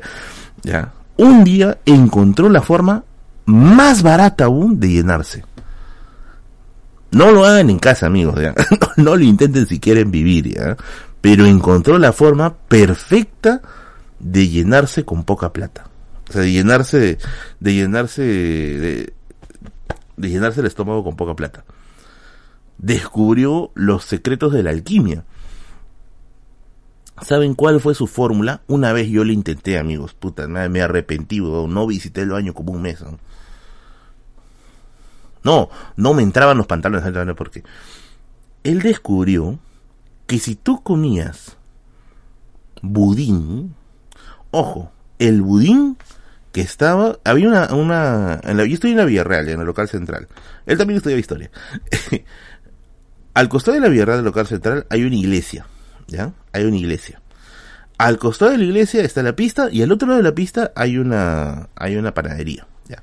Él se iba a comer, a comprar un budín. El budín en ese tiempo estaba un sol. Se compraba un budín con un sol y se compraba una gaseosa pireñita. Esas las gaseosas chiquitas. Él se dio cuenta que si tú comías budín con gaseosa, el estómago se te hinchaba. Y como se te hinchaba, ya no te daba hambre. Y en caso tengas la osadía de tener hambre, tomas agua, weón. A esa vaina llegó a vivir. Gaseosa con budín. Así, así le hizo. Y todos los días hinchaba el huevo, como que ya está lleno, ya, está lleno, ya está lleno, ya está lleno. Un día me acuerdo que yo quise intentarlo. y me arrepentí de ahí.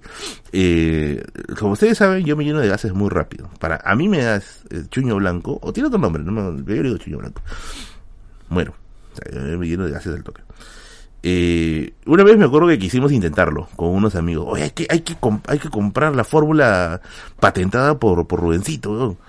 Compramos este budines compramos este gaseosas, comimos y ¿no? estábamos así como peces globo, literalmente hinchados, la correa no nos cerraban. Y así fue como, como pasaron esta triste historia. Eso, pero, man, yo creo que hay que, voy a intentarlo por la ciencia, no, man, no creo que sea sano, ¿no? no creo que sea sano.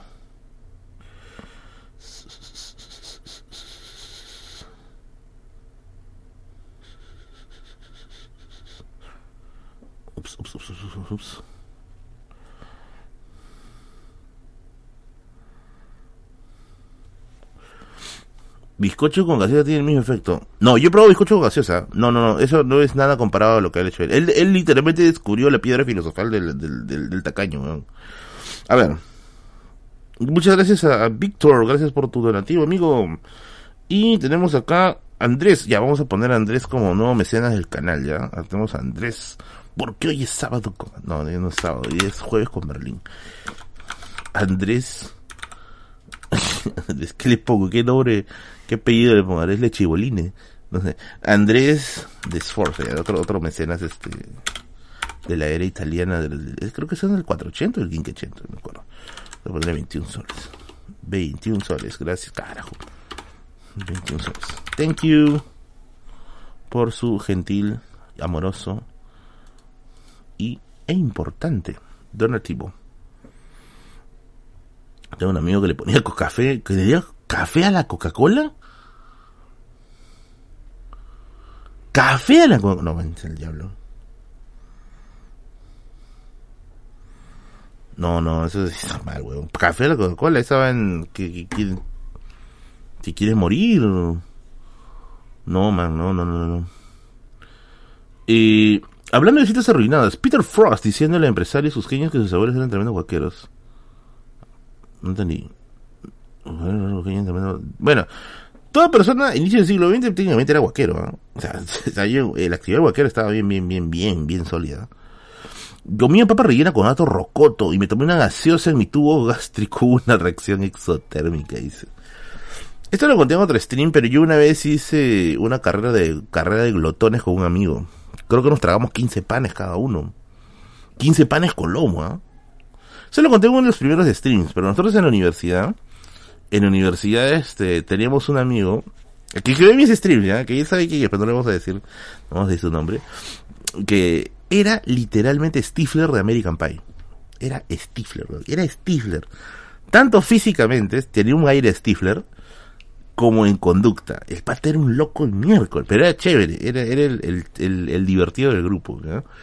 Y yo creo que un día nos cruzamos con Stifler en la mañana, íbamos a ir a clases, pero estábamos bien temprano. Y yo siempre tomaba mi desayuno, pues, ¿no? En las mañanas ahí en una carreta que está frente de la Vía Real, en, en, en el pasaje Cañete. Y yo compraba pues mi, mi, mi, desayunito que era pues un, dos pancitos con lomo y una soya. A mí me encanta tomar soya. Y mi soya. Y me acuerdo que ese rato llegó Stifler y comió pues su, también su desayuno. Y me dijo, ¿no?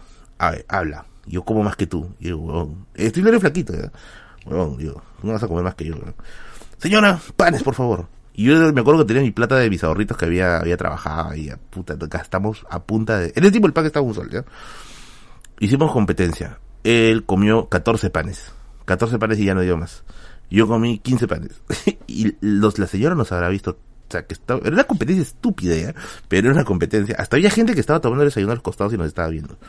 La señora se habrá compadecido tanto de nosotros que nos hemos acabado sus panes con lomo, que cada tres panes nos invitaba un poquito de, nos invitaba un poquito de, de, de soya. Un poquito de soya. Al final gané. Pero toda la mañana estábamos, pero, ah, la mierda, así creo con el estómago, pero horrible. Horrible, horrible, horrible. Pero eso fue en qué año? Empecé a ser en 2010, por ahí. Ya, ya, si cuidé mi salud ya fue, pero fue, fue, fue antes nomás. ¿Te gusta el combinado? Sí, aunque casi una vez morimos por combinado en el, en el colegio. Una vez, literalmente, literalmente casi nos mataba una señora con su combinado. Esto pasó en cuando yo estudiaba en el colegio Emilio Soyer Cabero. Me acuerdo que eh, en esos tiempos eh, el colegio vendía su comida, ¿ya? Vendía pancito con, con, con ¿no? Pan con chorizo, pan con milanesa. Pero como que ya nos habíamos aburrido de comer eso, ya. Ya estábamos un poco aburridos de comer eso. Y un día, llegó una señora al colegio, pues, no dentro del colegio, sino afuera, era, era un ambulante, y que trajo su carrito sanguchero, pero la señora tenía un montón de ollas. Y, y creo, no sé si, miren, no sé desde cuándo existirá el combinado, ¿ya? No tengo ni idea. Pero estoy yo muy seguro que yo, que mis compañeros y yo, era la primera vez que estábamos viendo ese plato. O sea, en nuestra cabeza existía, el ceviche, el arroz con pollo, este, la chanfainita, los tallarines, o sea, en nuestra cabeza existían esos platos. Nunca se nos ocurrió que todo lo podía juntar en uno solo. Y esa señora, visionaria, la tía Tesla, debemos decir, ¿eh? visionaria la tía, eh, decidió pues este juntarlo todo y venderlo como un solo plato. Pues. venderlo como un solo plato. Eh, y trajo, ¿no? Estaba a cinco soles el plato, pero era como miércoles. Me acuerdo que nosotros nos acercamos así como los simios decían del espacio. ¿Qué es eso? ¿no? ¿Qué es eso? Estamos tocando ahí el carrito de la señora, ¿no? y nos sirvió. Y me acuerdo que yo no comía, yo no como ceviche, no me gusta. Ni el ceviche ni la chanfainita, no me gustan. Pero, Dios mío, había algo que cuando lo juntabas, era, era, era la apoteosis de George Washington, tú te sentías como la apoteosis de George Washington. Era una cosa pero deliciosa. Y la señora rayaba, rayaba, rayaba, rayaba con ese plato. La gente comenzó a comprarle, comenzó a comprarle. ¿Y qué será? Pero no, la señora habrá visto pues que, que se le acababa rápido, ¿no? Y que, y que su, o sea, la venta de su comida era un negociazo. Hasta que un día, hasta que un día Yo intuyo, ¿ya? Que la tía habrá dicho, puta, pero, ah, lo que haga estos chivolos igual me van a comprar, weón, ¿no? Yo supongo que le habrá, le habrá bajado su nivel de calidad. le habrá bajado notablemente su nivel de calidad. Y un día la señora, pues así como, como todas las salidas, pues nosotros íbamos a comprar nuestro, nuestro riquísimo combinado. Eh, comimos.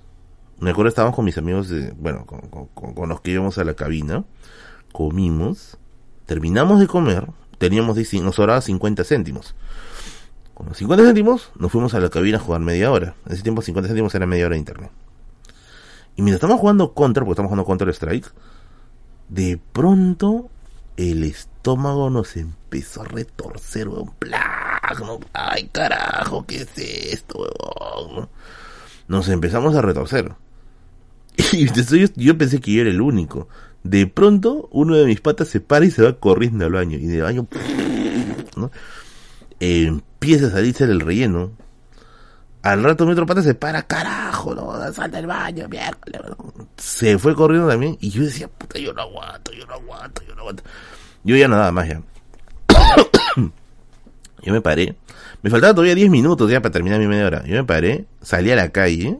Puta, como no existía Cabify en ese tiempo para irme rápido a mi casa. Me paré a esperar que llegue la 6B, que es la que me deja a mi casa, que es un carro que pasa cada media hora, creo. O la 73B me subí al carro y yo sentía que en mi estómago pues se libraba, se libraba el Armagedón, ¿no? Ahí está los ejércitos de Gabriel, Malaquiel, este, Zorobogán, qué sé yo. Estaba así, ay carajo, no, no. Y me aguanté el viaje de 40 minutos o casi una hora que dura. Y yo me acuerdo que cada vez que el carro tenía un rompemuelle, pucha madre, había que, había que contener el, había que contener la, la, había que contener el, el, nudito de globo, pues. Y entonces, sentías aceitito y dice, que carajo. Y llegó un momento en que ya no daba más. Y faltaba todavía como 10 minutos para llegar a mi casa. Puta, ¿qué, ¿qué, habrá pensado la tía de mi lado ya? Había todavía algunos, algunos, este, algunos pasajeros. Y había una señora que estaba sentada un poquito más allá de mí, pero sí me podía ver, ¿ya? Yo no aguanté más. Y agarré.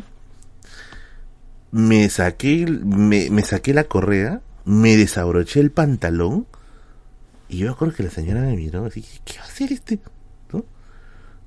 Y simplemente se paró y se fue pero yo lo que quería era desabrocharme la, correa y el pantalón para que el estómago se pudiera expandir, porque estaba así a las justas aguantando. Entonces digo, si yo me desabrocho, el estómago se va a poder expandir mejor. policía, dice. el estómago se va a poder este expandir mejor y voy a aguantar un ratito más. Y eso fue lo que hice, ¿no? Saqué, desabroché y el estómago se expandió un poquito más y aguanté lo necesario para llegar hasta mi casa. Eh, pasó porque aquí te dice, llegué a mi casa, en mi casa hay cuatro baños, ya. Y usualmente voy al baño del último piso. Ah, no, pero ese tiempo solamente teníamos un baño, ya me acordé. No, teníamos dos baños, dos baños. Uno en el primer piso y el otro en el segundo piso que estaba medio terminado. Eh, yo acuerdo que llegué a mi casa mi mamá me, mi mamá siempre me saludaba con un abracito. Digo, mamá, al lado, le digo, por tu bien, aléjate de mí. Me metía al baño y... Puta, Oppenheimer ahí poniéndose las gafas de sol, La tele ahí mirando, ¿no? Y acostado, ¿no? Ah, su madre. Terminé. Terminé. Me fui a mi cuarto. Me eché y a los 15 minutos, otra vez digo, ay carajo, no. Fue, este baño fue se grabó Oppenheimer, sí, Otra vez al baño, otra vez. Llegó un momento en que ya no podía ir al baño, O sea, yo literalmente, yo iba a botar líquidos, ¿no? Y mi madre me pregunta, pues. Mi madre me pregunta, ¿no? ¿Qué carajo has comido? Me dice. Y yo le cuento que he comido este, un combinado, ¿no? Y me dice, ay, que esas cosas seguro lo han hecho todo sucio, etcétera, ¿no? Y al día o sea, se supone que yo ya no iba a ir al colegio al día siguiente. Se supone. ¿ya? Pero como les digo, ¿Eso en qué año fue? Ahora sido el 2003, más o menos. Pero como yo les dije anteriormente, mi madre me mandaba al colegio así estuviera con cuidado, eh, así estuviera en UCI, me manda al colegio. Y me mandó al colegio, ¿no? Me mandó al colegio. Me dijo, te vas a hidratar y vas a ir Me mandó con un rollo de papel higiénico. De, Encima era el Paracas, el que raspaba, el celeste, Me fui al baño. Perdón, me fui al baño, digo, me fui al colegio, aún con rezagos, aún con rezagos. Y ese día, un montón de gente había faltado. Un montón de gente había faltado. Y habían faltado, más o menos por lo que yo intuía, porque ahí en secundaria nos conocíamos todos, ¿ya? Había faltado la gente que era caserita de la señora. Dentro de ellos, dentro de ellos, el grupo de amigos que yo tenía. y todos habían faltado porque estaba pues así, Dios mío, hasta las huevas, ya, hasta, hasta las huevas. Al día siguiente, o sea, al día siguiente ya asistieron otra vez y me dijeron, Merlin, oh, ya no daba más, en mi casa estaba, pero se me estaba saliendo el churro, mi, mi calzoncillo tenía una cruz, weón, ya no se podía, ya no se podía. Eh, yo creo que las, las, las madres del colegio le reclamaron a la señora, porque la señora no volvió. Ya no volvió. Ah, no, volvió creo que después de meses, cuando ya todos se olvidaron. Pero la, señora ya era la verdadera tía veneno. Era la verdadera tía veneno. Le cagaron el día, literalmente. Y esa no fue la única vez que yo reté a los dioses, a los dioses intestinales. ¿ah? Y yo creo que ese fue mi primer evento canónico con los dioses intestinales. Pero bueno. Ya les contaré en otro momento otra historia. Algo así me pasó de niño, pero yo lo aguanté y me ensucié de llegar a casa. Justo a la entrada de mi casa estaba mi mamá y mi tía y su perro. Oigan, yo una vez estuve una... O sea, no... ¿Cómo decirlo? No este... No me pasó a mí. O sea, no me pasó a mí literalmente, pero sí vimos algo así. Me acuerdo que estábamos con, con, con, mi, con de ese tiempo. Era el año 2000, 2012, más o menos por ahí. Me acuerdo que estábamos con, mi enamorada que estuve en San Marcos de ese tiempo. Y estábamos regresando de la universidad. Yo la había a recoger a San Marcos y de San Marcos nos regresamos para Villa El Salvador. Porque nos vivimos en Villa Salvador. Y cuando estamos regresando, estábamos en un carro, en un, es en un carro café que llega hasta Villa El Salvador. Ah, no sé, no sé a ver, San Marquinos, ¿qué carro? Es una Custer nomás, una Custer chica, que con líneas cafés, que llegan hasta Villa El Salvador. No me acuerdo bien el nombre de la línea, ¿ya? Pero, dice la señora trabaja así, no, la señora trabajó con Saddam mínimo ese año. Entonces, este, me acuerdo que estamos regresando en ese, en ese micro, en ese micro, este, ahí de regreso, y estamos conversando, pues, ¿no? Estamos conversando, conversando, ¿no? Y de pronto empieza empieza a oler horrible, pues. Me olvidé que le puse pausa este coche. empieza a oler horrible, pues. Uy, ¿quién se tiró un pedo, weón? Dijimos, ¿no? Y entonces, este, me acuerdo que la señora, había una señora que estaba a un costado ¡ay, qué vergüenza! Sean cochinos, ¿no? Y abre la ventana, ¿ya? ¿no? y el olor seguía. Decía, ¿qué carajo? Y ese rato yo le digo a, puta, casi digo su nombre. Vamos a llamarle, vamos a llamarle Rubencita, ¿ya? Se llama Rubencita. Oye, el olor sí, sí, me dice, huele horrible. Tamales, ¿no? Y, todos los carros mirando, ¿dónde viene el olor, ¿Dónde? Y nos miraban a nosotros. Porque, claro, o sea, claro, si, si, si es que si es que hay un buen olor, ese es el gordo, pues, él se tira un pedo seguro, ¿no? Y yo no sé cómo decir, oye, pero yo no he sido, o sea, en otro contexto yo sí he sido ya, pero esta vez yo no he sido, ¿no? Sobre el tapado le he hablado en un radio misterio, estimado Nico. Es un radio misterio. Y, y, y dijimos, pero, pero viene de acá, de nuestro lugar. Y entonces el carro para, se abre la puerta y la señora, la que había dicho, ay, qué vergüenza, cochinos, ¿no? Se paró y se bajó corriendo. Se bajó pero corriendo, ¡bum! Y se metió a un mercado. Y nosotros ese rato el olor salió en todo su esplendor. Yo de verdad quería vomitar. Creo que, creo que Rubencita vomitó. O hizo un gesto de muy cercano al vómito. Nos paramos porque el carro entero, o sea, el olor era tan miércoles que el carro se paró. O sea, el carro, hasta el, motor, hasta el motor diésel se apagó. el carro se paró Y el, el, el chofer de dice, carajo, ¿qué huele? Y resulta que la tía, la señora que, se, que decía, ay, qué vergüenza, cochino, ella se había hecho popó. Estaba su sitio, está, su sitio tenía una, una laguna de oxidación, ¿no? Una arcada, ese es el término. Su sitio había una laguna de oxidación. Pucha, fue tanto el desastre que el chofer nos cambió de carro. Dijo, no, no podemos viajar en estas condiciones. Dice, ¿no? Nos cambiaron de carro. Seguro la señora se le habrá soltado el estómago y todo, ¿no? Pero, pucha, no te vas en el carro, pero, ¿no? Es horrible. Pero bueno, el conductor carajo que voy a lavar el auto, dice. No, sí, sí, fue horrible, fue horrible. Yo sí nunca, nunca he llegado a ese extremo. Aunque en una ocasión, pucha, en una ocasión me acuerdo, ¿cómo fue? Recuerdo que en una ocasión estaba, me estaba aguantando, ah, ya me acordé. Había ido, creo que a Girón Quilca, ¿ya? Girón Quilca, es que llega a una donde no puedes controlar, pobre señora. No, la señora no era tan señora, la señora tenía lo... Bueno, digo señora, yo estoy más cerca de ser señora de él que de ahora tenía sus 45 años, o sea, tampoco una señora de edad no era. ¿eh? Ah, no, eso si me ha pasado aquí en Atalanta, en un avión. Oh, bueno.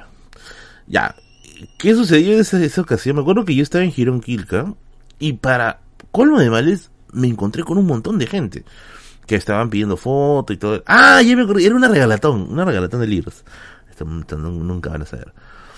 Y yo estaba, este... Saludos, Terencio. Y yo estaba, este, ahí, me acuerdo que firmando, este, tomándome fotos y todo.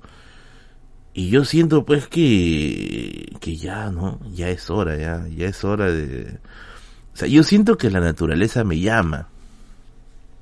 Siento el llamado a la naturaleza. Y digo, tengo que ir, ¿no?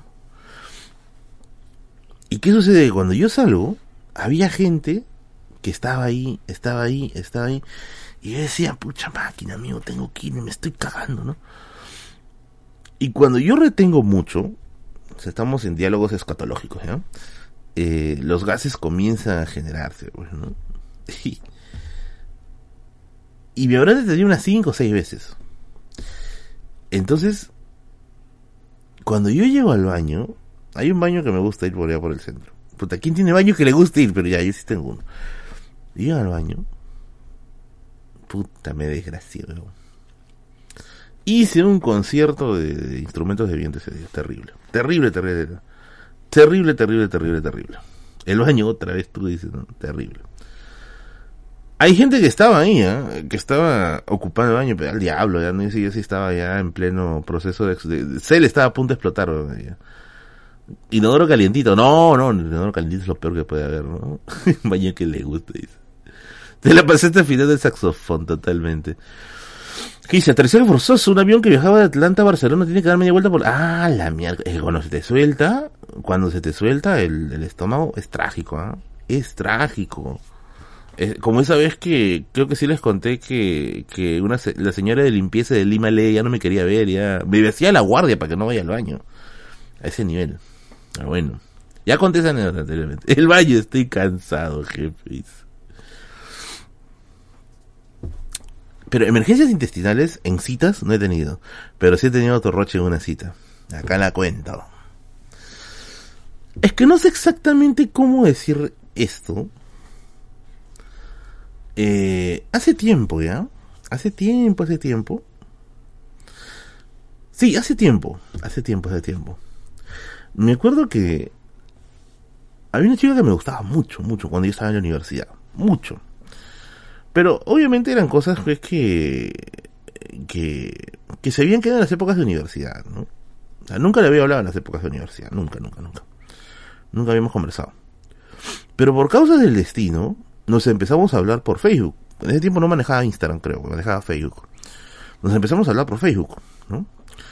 Y vamos a poner un nombre, a ver. Está puros hombres de acá, carajo. Un nombre de una chica, a ver por acá. Mulan, dice. Oye, déjame pasar Mulan, güey. Eh... Oye, no hay nombre de una chica. Oye, chicas, manifiéstese, présteme su nombre, oye. Un nombre, un nombre. Rubensita, oh, Rubensita ya le hemos ya, ya le hemos explotado hoy día ya. Mucho. Ya Lisette vamos a llamarle, ¿ya? Ah, Lisette. Vamos a Lisette. Resulta que esta chica, nombre Lisette, ¿ya? nombre Lisette, vamos a poner Lisette, ¿no? Eh, sí, sí. esta chica de, de nombre Lisette, ¿no? ya nos empezábamos a hablar, o sea, nos empezábamos a hablar, ya habíamos acabado la universidad y todo, ¿ya? y nos empezamos a hablar. Y me acuerdo que un día quedamos, quedamos en, en, en vernos, ¿no? En reunirnos. Y yo estaba emocionado, pues, ¿no?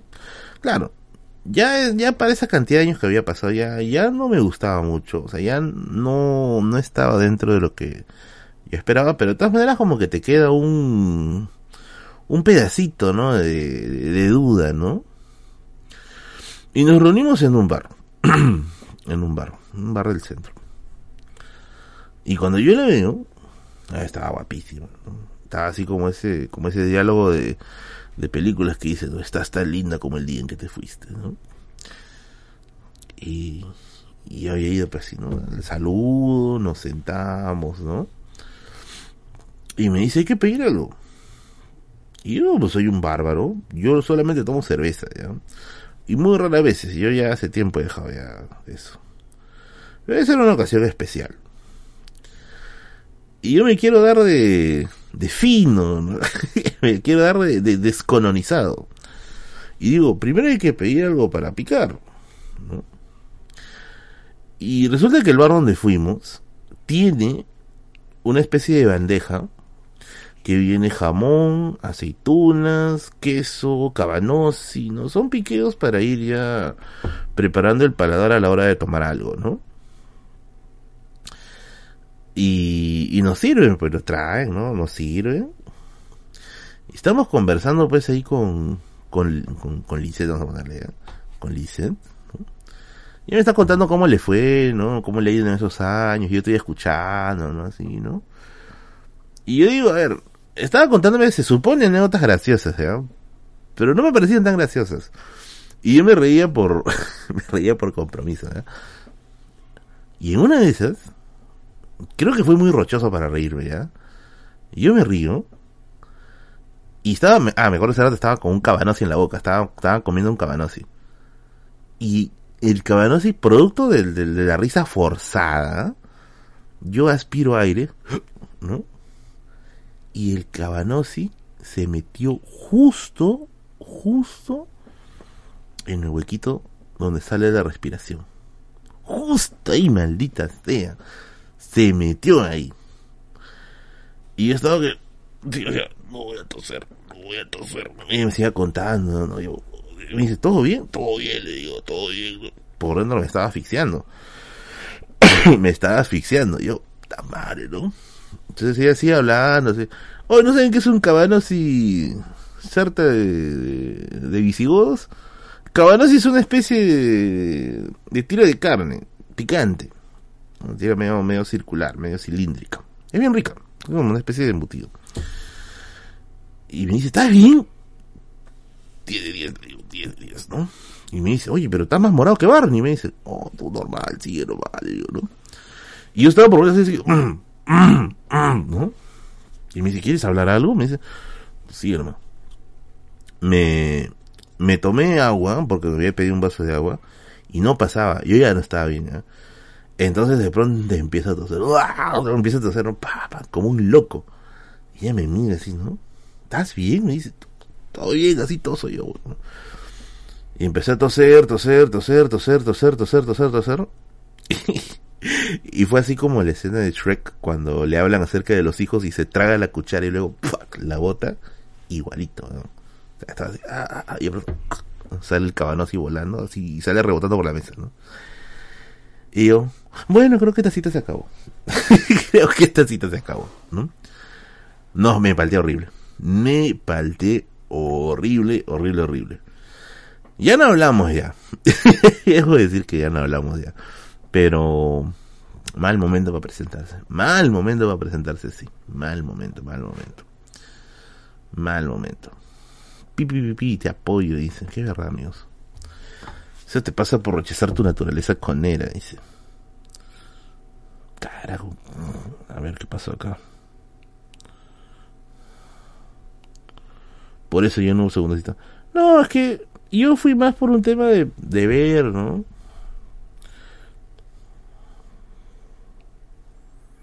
Un tema de ver qué cosa, cómo era, ¿no? Ah, yo en la universidad tenía mis cruces, ¿no? Tenía mis cruces, sí, sido recontra crucero en la universidad. En la Villarreal tenía una cruz que era de derecho. Era de derecho. Mm. Espérate, déjame averiguar. ¿Era de derecho o estoy volviendo a ver?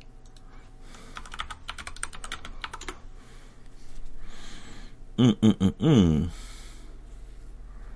déjame, déjame, déjame confirmar. Por favor, me informan por interno. Me informan por interno.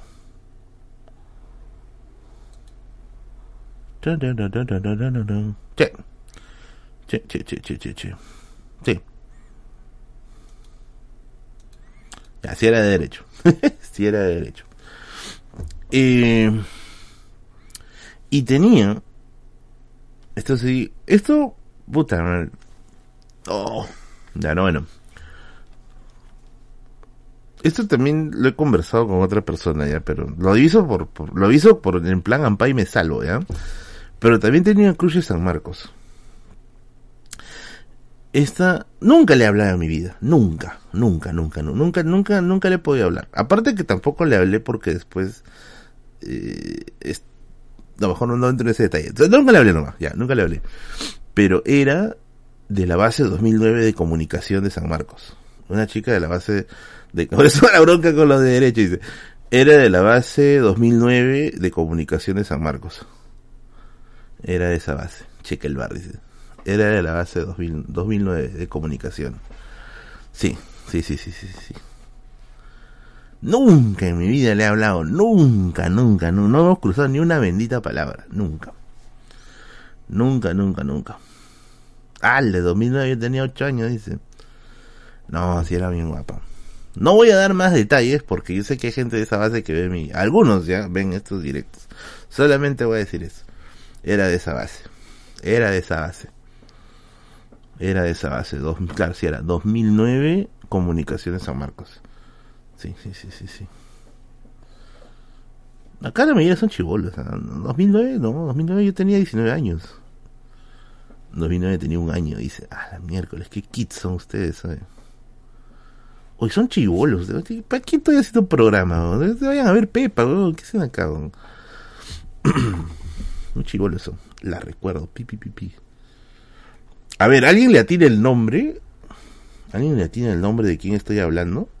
No, pero no, no creo que le atine. Bien difícil. Bien difícil.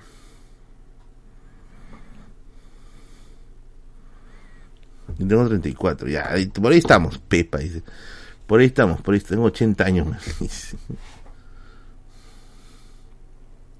2000 tenía 8, puros doteros. Hoy sí, hay puros doteros acá. ¿eh? A ver, si yo veo el nombre de esa persona, yo solamente voy a decir, ya la mencionaron. A ver, vamos a ver, vamos a ver.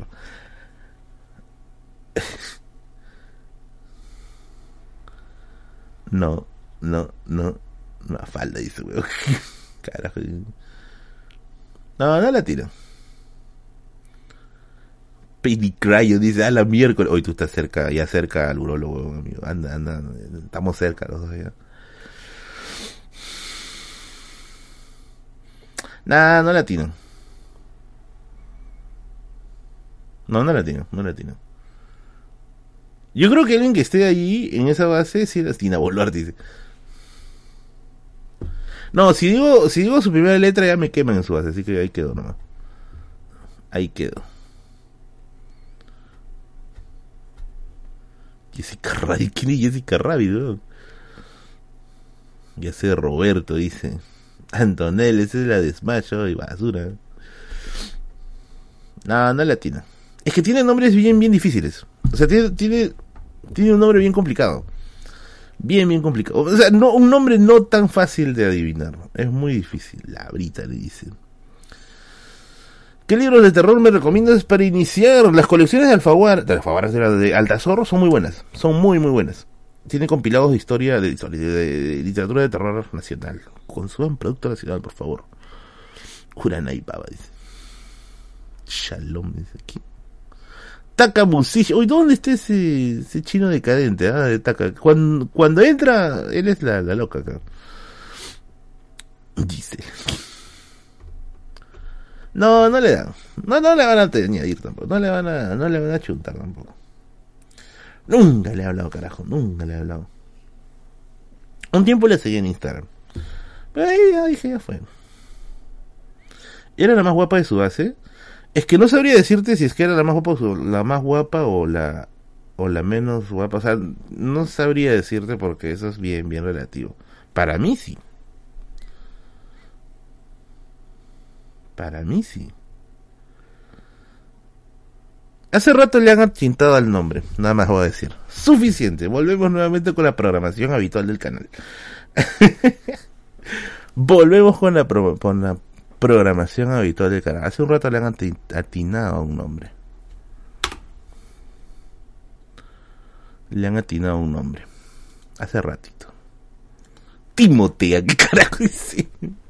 Oh, yo tenía un tío llamado Timoteo. No, tengo un tío llamado Timoteo. Timoteo era famoso, era famoso, era famoso porque era un cazador de conejos,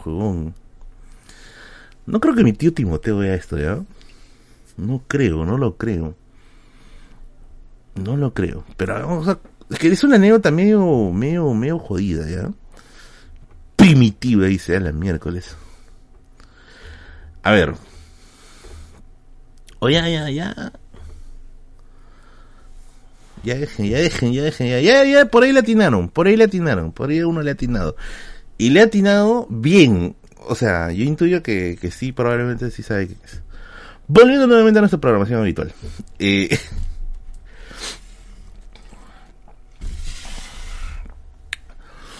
un tiempo, en Tacna, en Tacna, esto sucedía en Tacna, ¿ya? En las chacras de mi tío, de mi abuelo, las chacritas de mi abuelo, allá se cultiva bastante las cosas que se cultivan en Tacna, al menos en la zona de la en la zona del valle de, de la Bahía por ahí, eh, se cultiva bastante ají, bastante cebolla y sobre todo bastante alfalfa.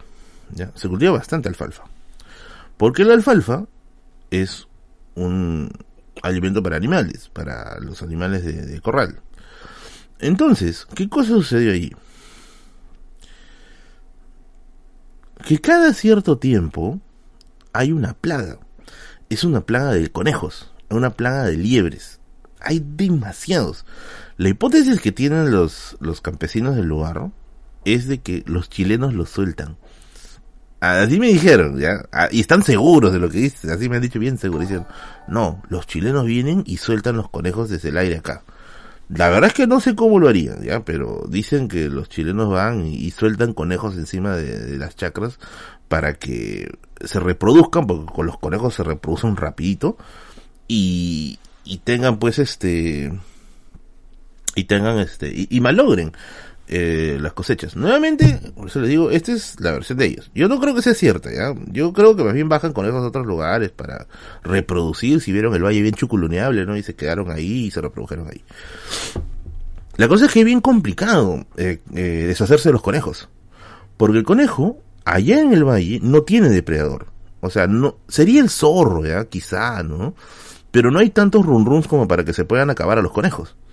Entonces, cuando los conejos entran en periodo de, reproducción, mucha que se comen todas las plantas, y sobre todo la alfalfa. Y hay algo, esto me decía mi abuela, o sea, decía, qué bueno sería si se comieran la alfalfa y listo, ya se largan, ¿no? Es que hay algo al parecer en su saliva, a ver, acá los biólogos me pueden decir si es que esto es, es cierto o no, pero dice que hay algo en su saliva, en la saliva del conejo, que este, que hace de que la planta no vuelva a germinar. O sea, la planta no vuelve a crecer. Es como si el conejo lo muerde y ahí quedó. Ahí quedó. Ya no. Ahí quedó. ¿No?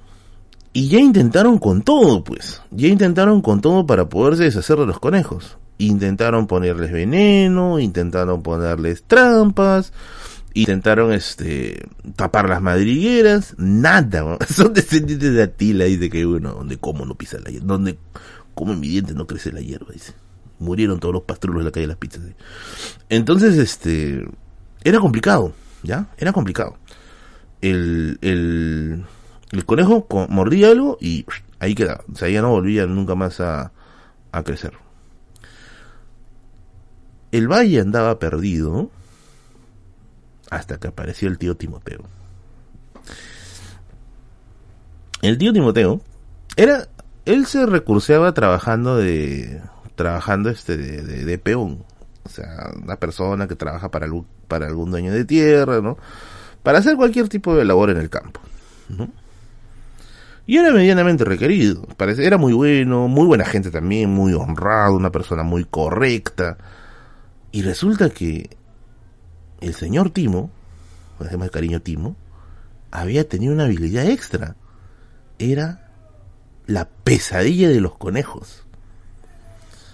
Un día me acuerdo, ah, en el campo, cuando tú contratas un peón, tú no simplemente le das su pago y ya, para nada. O sea, no es que tú le pagas y listo, ya lárgate. No, no, no. Tú le tienes que dar su comida, su desayuno, su almuerzo y si te nace también su cena. Y me acuerdo que un día que estábamos sentados en la, en la mesa comiendo, porque yo estaba esa, esa vez en la, en la chacra, había ido a visitar este, había ido a visitar a mis abuelitos. Estábamos comiendo en la mesa, ¿no? Mi abuelito siempre le gustaba poner para picar motecito, motecito con quesito, y estábamos comiendo mote con queso. Y entonces mi abuelo se comienza a quejar, pues, ¿no? Chamar, que hay mucho, mucha liebre, huevón. Las liebres están que se comen todo. Ya no sé qué hacer. Le hemos puesto trampa, detectan. Le hemos puesto veneno, detectan. Tapamos madriguera, hacen una salida de escape. Estos conejos de miércoles están muy desarrollados. Ya tienen hasta pulgar oponible, huevón.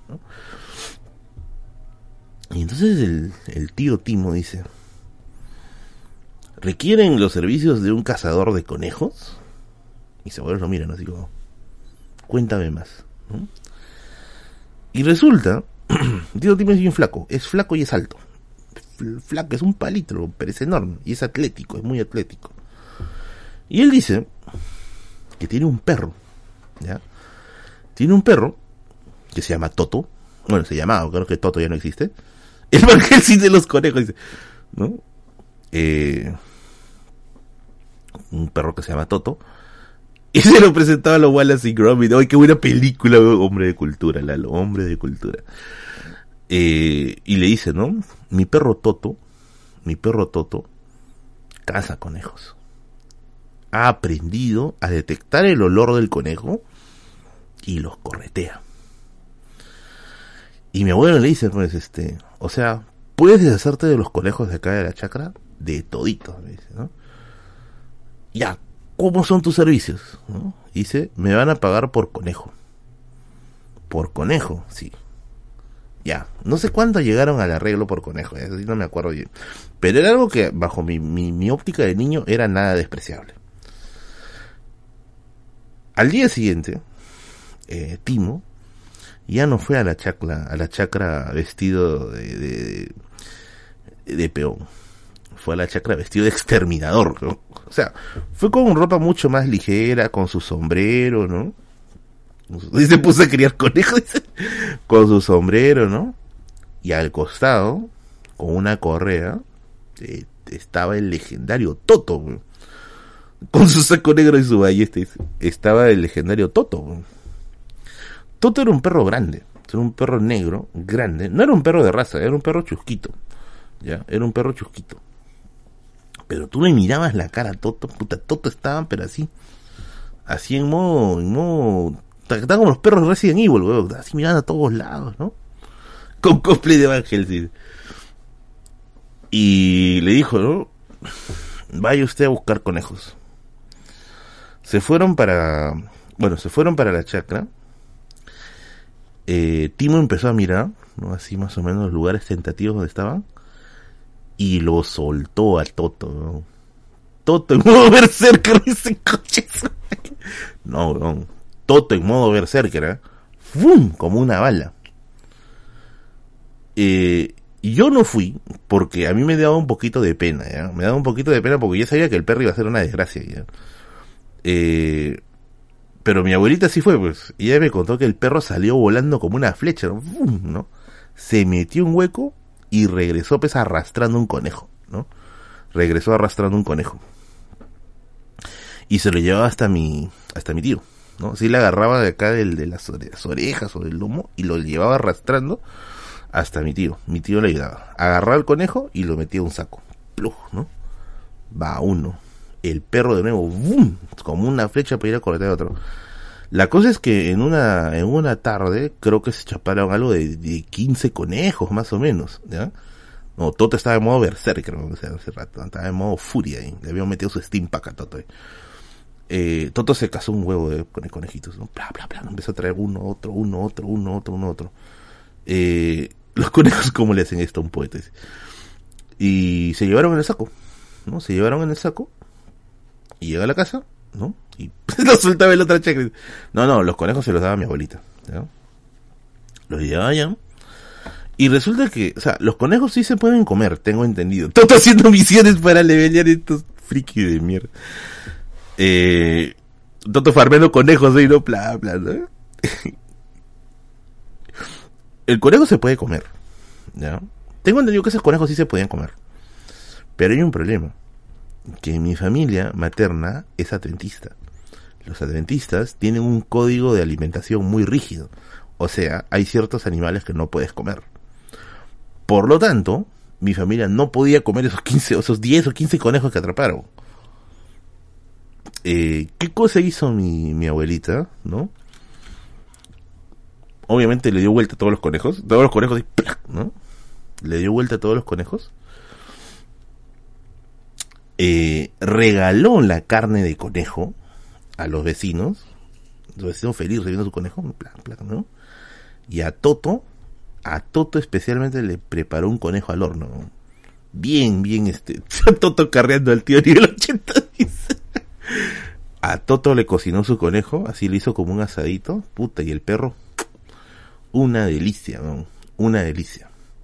Parece que a raíz de Toto, a raíz de Toto y, el señor Timo, eh, los conejos, o sea, se habrán pasado la voz, pues, ¿no? Oye, oye, llega otra, es un berserk, Este, se habrán pasado la voz, supongo, ¿no? Eh, y ya, o sea, desaparecieron un buen tiempo. se farmeó todo. Nuevo parche, ya esa parte no tiene spot de conejos, dice, nuevo parche, ¿no? Eh, desapareció un tiempo, desapareció en un tiempo. Pero tengo entendido que al año volvían, o sea, al año regresaban nuevamente los conejos. Entonces otra vez había, Rabbit Slayer, otra vez había que contratar al tío, al tío Timo y a Toto, ¿no? Ahí a Toto, otra vez así, en modo, madre, suelta, ¿no? Y otra vez, ¿no? empezaron, el Toto empezaba a cazar conejos, ¿no? Los conejos aprendieron en agricultura rey de y, y así, pasó, pasó, pasó, y resulta, el evento ya había acabado, coches, esta broma friki me encanta. A eso sí es humor, carajo. Eh, y así pasaba, ¿no? Y, y, resulta que había gente en el valle que lo contrataba. O sea, le buscaban los servicios para que case los conejos de la zona. Hasta que pasó una desgracia, ¿no? Eh, todo obviamente, o sea, los perros en el campo no viven mucho tiempo, por diversas cosas, ¿ya? Por diversas cosas. Y resulta que una noche, eh, a ver, este señor, mi, tío Timo, le digo tío, porque no es necesariamente mi tío, ¿ya? Pero tengo entendido que es un familiar medianamente lejano. Pero de cariño siempre todos le decíamos tío, tío Timo, tío Timo. Eh, lo que no sé es que Timoteo sembraba los conejos. Resulta de que mi tío Timo también tenía su chacrita en otro lado, ¿ya? Y cada cierto tiempo hay eh, amenaza de zorro. Amenaza de zorro, amenaza de zorro, amenaza de zorro, ¿no? Eh, ¿Qué cosa sucedió? Que mi tío Timo tenía un corral de ovejitas, ¿ya? Y las ovejas, obviamente, cuando dan a luz, cuando salen las ovejitas ya, las ovejitas pequeñas, son blanco muy fácil de los zorros. Porque el zorro busca pues ahí este eh, las presas sencillas. Entonces cuando había eso, cuando había ese, tipo de cosas, mi tío dejaba a Toto durmiendo, Toto se volvió a decir, dejaba a Toto durmiendo en el, en, el corral. El Toto se encargaba de cuidar a las, a los, a las ovejitas recién nacidas, ¿ya? Y como, como digo, Toto era un perro grande, o sea, un perro medianamente grande, espantaba rápido a los zorros, o sea, era, era, era este, era, era un, animal que podía hacerle frente, ¿no? Pero Toto ya estaba viejito, ya estaba empezando ya a perder su, su, su agilidad. Y una noche, al parecer vinieron zorros, ¿ya? No sé si habrán venido uno o, varios, pero mi tío dice que vinieron zorros, así es en plural, ¿no? Y Toto se para para hacer la mecha y el zorro le saca la grandísima. Eh, lo mordió, lo mordió demasiado, lo mordió demasiado y al parecer le hizo heridas bien profundas. Después de eso, ya eh, el perro ya estaba mal, o sea, ya no, ah, producto de las heridas ya no tenía la misma habilidad ya no tenía la misma habilidad, estaba el perro en mal estado, o sea, no murió, no murió como por el ataque zorro, pero el zorro, como digo, le dejó heridas bien fregadas, ¿ya? Bien fregadas. Y, y en una de esas, pucha, tristemente, como el perrito ya no tenía mucha habilidad y encima estaba que se quedaba medio cieguito por la edad, pucha, un camión de miércoles lo atropelló y fue una desgracia al perrito lo enterraron con toda su con todos los honores. Toto está enterrado creo que en una chacra de Chulibaya por ahí. Está enterrado en una chacra de Chulibaya. A Toto no no necesariamente lo lo o sea, no necesariamente fue un entierro simple. Tengo entendido que sí fue un entierro bonito que le hicieron con su tumba y todo. Y ahí quedó el pobrecito Toto. Por eso le digo, en la chacra es bien difícil que esos animales viven mucho. Hay la historia también de otro perro que se me echó con un puma. Pero ese perro sí murió. Pero era, era otro perro de otro peón, que también le hizo la mecha un puma en una ocasión. Gracias, Andrés. Andrés, con tu trabajo desde que comencé tu canal, leí muchos libros de historia y literatura en otro país, ya no tengo nada. No, gracias, papi, gracias, gracias, gracias. El punto es que Toto, final, no, Toto, no, que por ahí dijeron una huevada, no actualizó su árbol de talento. Toto, ya pues, ¿no? Llegó a su fin como el berserker de conejos.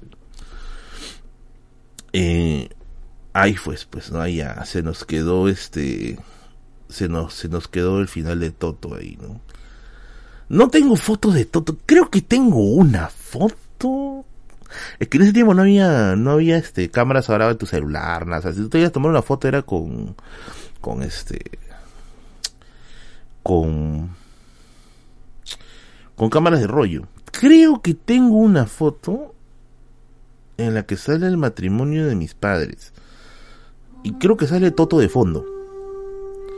Creo que sale Toto en el fondo. Si no me falla la memoria, ¿ya? Si no me falla la memoria, sale Toto en el fondo. Porque ese, ese hecho, yo estaba bien chivolo cuando pasó eso. Los conejos pagaron a los zorros. No, fue una historia bien chévere. Tenemos una foto de Toto. Déjenme acordarme que tengo mi álbum familiar por ahí, no sé dónde le he puesto. Tengo mi álbum de fotos por acá. Mm, pero no, era un perro de maldito. Y las historias de, los perros, es, Timoteo comenzó a llover. se, se merece un Isekai. ¿Qué es un Isekai? No entiendo. Y ojo, pero eso, eso no es la única historia de perros legendarios. ¿ah? ¿Tú te dejó linaje? No, no dejó linaje. Mañana estás en la PUC, sí, mañana a en la PUC. Hay otra historia fantástica. Eh, mm, en el año creo que en el año ochenta y tantos, ochenta y cinco por ahí, eh, dice, el anime es de la gente que se va a otro mundo, obviamente me acuerdo en cambio, ah, chucha. Eh, creo que en los años 80, la familia de mi mamá, o sea, mi abuelo, mi abuela, los hermanos de mi mamá y mi mamá, ellos estaban chivolos, eran, habrán tenido pues 10 años más o menos, migraron de un pueblo a otro ¿ya? Migraron de un pueblo a otro. Pero la migración de ese, de ese, o sea, la migración de ese pueblo, del pueblo antiguo al pueblo nuevo, era larguísima. Estamos hablando que te vas caminando de Villa El Salvador a Ventanilla. Una cosa así, es una migración bien, bien larga. Y es una migración que va acompañada de una, de muda. O sea, vas a llevar tus cosas en caballos, en burros, ¿no? Porque se estaba mudando literalmente todo, todo, todo, todo. En ese proceso de muda está un perrito que mi mamá siempre me cuenta que se llamaba Barry. Mi madre lo describe a Barry como el perro más inteligente que ha visto. Porque dice que Barry, uno que Barry no se quejaba por el viaje, decía, carajo, voy a, voy a viajar todo lo que sea necesario. Dos, que era el perro más buena onda del mundo. O sea, tú le dices que tú le podrías poner ahí a Barry un costado un plato de comida, y Barry no se lo tragaba hasta que tú le des el permiso. Ahora, ¿por qué les digo de que en ese viaje Barry fue muy importante? Porque las, los burros, las mulas, las mulas y los burros, son medio, medio este, medio mañosos, pues. Y yo mañoso en qué sentido? De que a veces se hacían los cansados. Se hacían los cansados para no avanzar, ¿no? Y, y a, mi mamá le da un poquito de pena, pues no eso de estar arreando a la mula, porque también dice, pobrecito de estar cansado, ¿no? Quien se encargaba de dirigir a las mulas era el perro. Cuando la mula se paraba, el Barry iba y como que le hacía así como que la de quererle morder los pies y la mula seguía avanzando. También se trajeron las ovejas y las vacas. Y a veces las ovejas son bien rebeldes, ya las ovejas son punks, amigos. Eh, y había momentos en que las ovejas se salían, decía, del, camino y el perro se iba corriendo a traer a la oveja. Un le baja la regresada nuevamente. Eh, y cuando por fin se asentaron fue un viaje de tres días, creo que hicieron. O sea, no fueron, no fueron tres días de viaje, sino tres días duró traer todas las cosas. Todas las cosas. Cuando ya se asentaron en la nueva casa, se dice que Barry lo que hacía era, por su propia cuenta, salía en la noche, ya, salía en la noche de la, de, la nueva casa y se caminaba solito todo el trayecto para llegar hasta el pueblo antiguo. Solamente iba para mirar la casa, o sea, la casa anterior. Solamente iba para mirar la casa. Miraba y se regresaba solito a la nueva casa. Se iba de las noches, así como que de, algunas noches como para ir y volver al toto, ¿no? Entonces, los vecinos de, de, del pueblo antiguo, donde ellos vivían antes, siempre le contaban a mi, a mi abuela, a mi abuela, de que Barry iba y se sentaba en la puerta de la casa antigua y después de la nada se paraba y se quitaba. Entonces, ¿qué sucedió? Que a Barry lo convirtieron en cartero, lo convirtieron en cartero al pobre perro. Le habían puesto un collarcito y le amarraban este, el terreno está su nombre, y le habían este, puesto acá como una especie de, así como tienen los San Bernardos, como un barrilito, ya, le habían puesto una cosa así como un tubito para poner ahí cartas. Entonces había que enviases enviar algunas cartas a, a vecinos del lugar, porque en ese tiempo pues obviamente no existe el WhatsApp, el celular, ni siquiera el teléfono todavía se había, entrado, y Barry era courier, pues, Barry era un courier. Y a veces ya sabían qué días Barry se iba nuevamente al pueblo y le ponían su cartita ahí en el tubito y Barry se iba corriendo, ¿no? Corriendo, corriendo este a al lugar y ya los vecinos sabían que venía y ahí leían la carta, pues, ¿no? Barry dropeaba ¿no? Hacía, ¿no? iba, venía, iba y venía. A Barry lamentablemente también lo atropelló un carro. En una de esas, en una de esas, lamentablemente un carro lo atropelló. Y también el perrito se nos fue. El perrito se, se No sé por qué ella tiene tanto ese problema, pero bueno, hay bastante ese problema con, con el tema de los de los perritos. Barry y Toto, héroes del, héroes, carajo, héroes, héroes. El maldito camión de los cae, dice, ¿no? Bueno, el repartidor de pedidos ya dice. No, sí, a mí también me da un poquito de pena que hayan acabado así los perros. no, no soy fan de los perros, ya, pero sí, yo sí, sí le agarré bastante, bastante, bastante cariño. A Barry lo llegué a conocer hasta los 5 años, creo, más o menos. No, no, no, no. No, no, a Barry no llegué a conocerlo, porque ese perrito sí, sí, o sea, murió antes que yo naciera, creo. No quiero escuchar nada, dice. El voz aquí son los carros, dice, no, amigos. Fue, fue, fue, fue. Voy a buscar una foto de Toto, ¿ya? Porque sí tenía una foto de Toto que yo recuerdo, de Toto el, el, el Rabbit Slayer, ahí. Bueno, ¿qué dice? ¿Cómo es el comportamiento de un gato en chakra? ¿Suelen haber varios? Sí, Sí, sí, uy, ya vamos a acabar con la historia de, Kiko, ¿ya? Puta, Kiko, la concha de su madre, Kiko. Kiko es bigotes, pero más grande. Esa historia ya pasó cuando yo era adolescente, más o menos, ¿ya? Eh, ¿Cómo fue? Ya me, estoy, me olvidé un poco de esa historia. Mi abuela tenía una historia bien loca. Yo vi la historia, mejor dicho. Eh, Kiko era un gato. Un gato que tenía mi abuela. Era un gato andino, así que me da tigrado. Era como bigotes, pero era enorme. Ese gato era enorme, weón. Si Bigotes es grande, si Bigotes es grande, Kiko era probablemente un 20% más grande. Oh, gracias Paul Gutiérrez. No, no, no, esa historia no termina tan mal, creo. Pero sí termina un poco mal. Eh, uy, este, tenemos ahí. Gracias, gracias, este, estimado Paul. Vamos a poner a Paul acá como meseras del canal.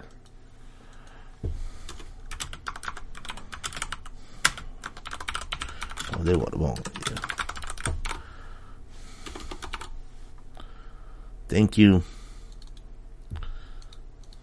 Ya. Eh, ¿Era como un puma enano? Sí, era un puma enano. Era enorme, el gato era gigante. El gato andino, sí, le dicen gato andino. Ya es, es este, bien, bien pachoncito, bien grande. Y la ventaja de Kiko es que era un gato recontra cazador. O sea, usualmente los gatos cazadores suelen ser las, las gatas. Suelen ser las más, este, las más bravas a la hora de cazar, ¿ya? Pero, Kiko era un desgraciado, pues, porque este, este, me acuerdo que Kiko era como un perrito. Siempre que mi abuelita salía, ya sea para alimentar a los animales, para recoger, para sacar leche a la vaca, lo que sea, siempre el gato iba atrás de ella. O sea, a donde vaya mi abuela, siempre iba Kiko. La acompañaba a todos lados. Y yo me acuerdo que yo acompañaba a mi abuelita, ¿ya? Acompañaba a mi abuelita. Y cuando acompañaba a mi abuelita, el, gato estaba atrás de nosotros. Y mientras mi abuelita estaba ahí, pues cortando la alfalfa, cargando todo, el gato estaba ahí correteando algo que tú dirás, tú dirás, Dios sabrá qué. Pero ya lo vi llegar nuevamente con un ratón en la boca, con un saltamontes, con una lagartija o un muki, weón, está ahí, suéltame, coche, no digo. Eh, era un gato que nunca estaba de más. O sea, tú podías hasta dejarlo sin comer al gato, el gato sabía cómo conseguir su comida. Era un gato muy, muy cazador. Este, era, este gato era tan bravo, pero tan, tan bravo, que hasta incluso este, cazaba palomas. Se iba a las zonas donde se almacenaba este, el grano, el gato se iba, cazaba palomas y se las llevaba a mi abuela. Se las llevaba así, ¿no? Plan, Mi abuelita lo, mi abuelita lo cocinaba y le hacía tallarín, carajo. Hacía tallarín a la paloma. La cosa es que era un gato bien, bien servicial. Era el real gato.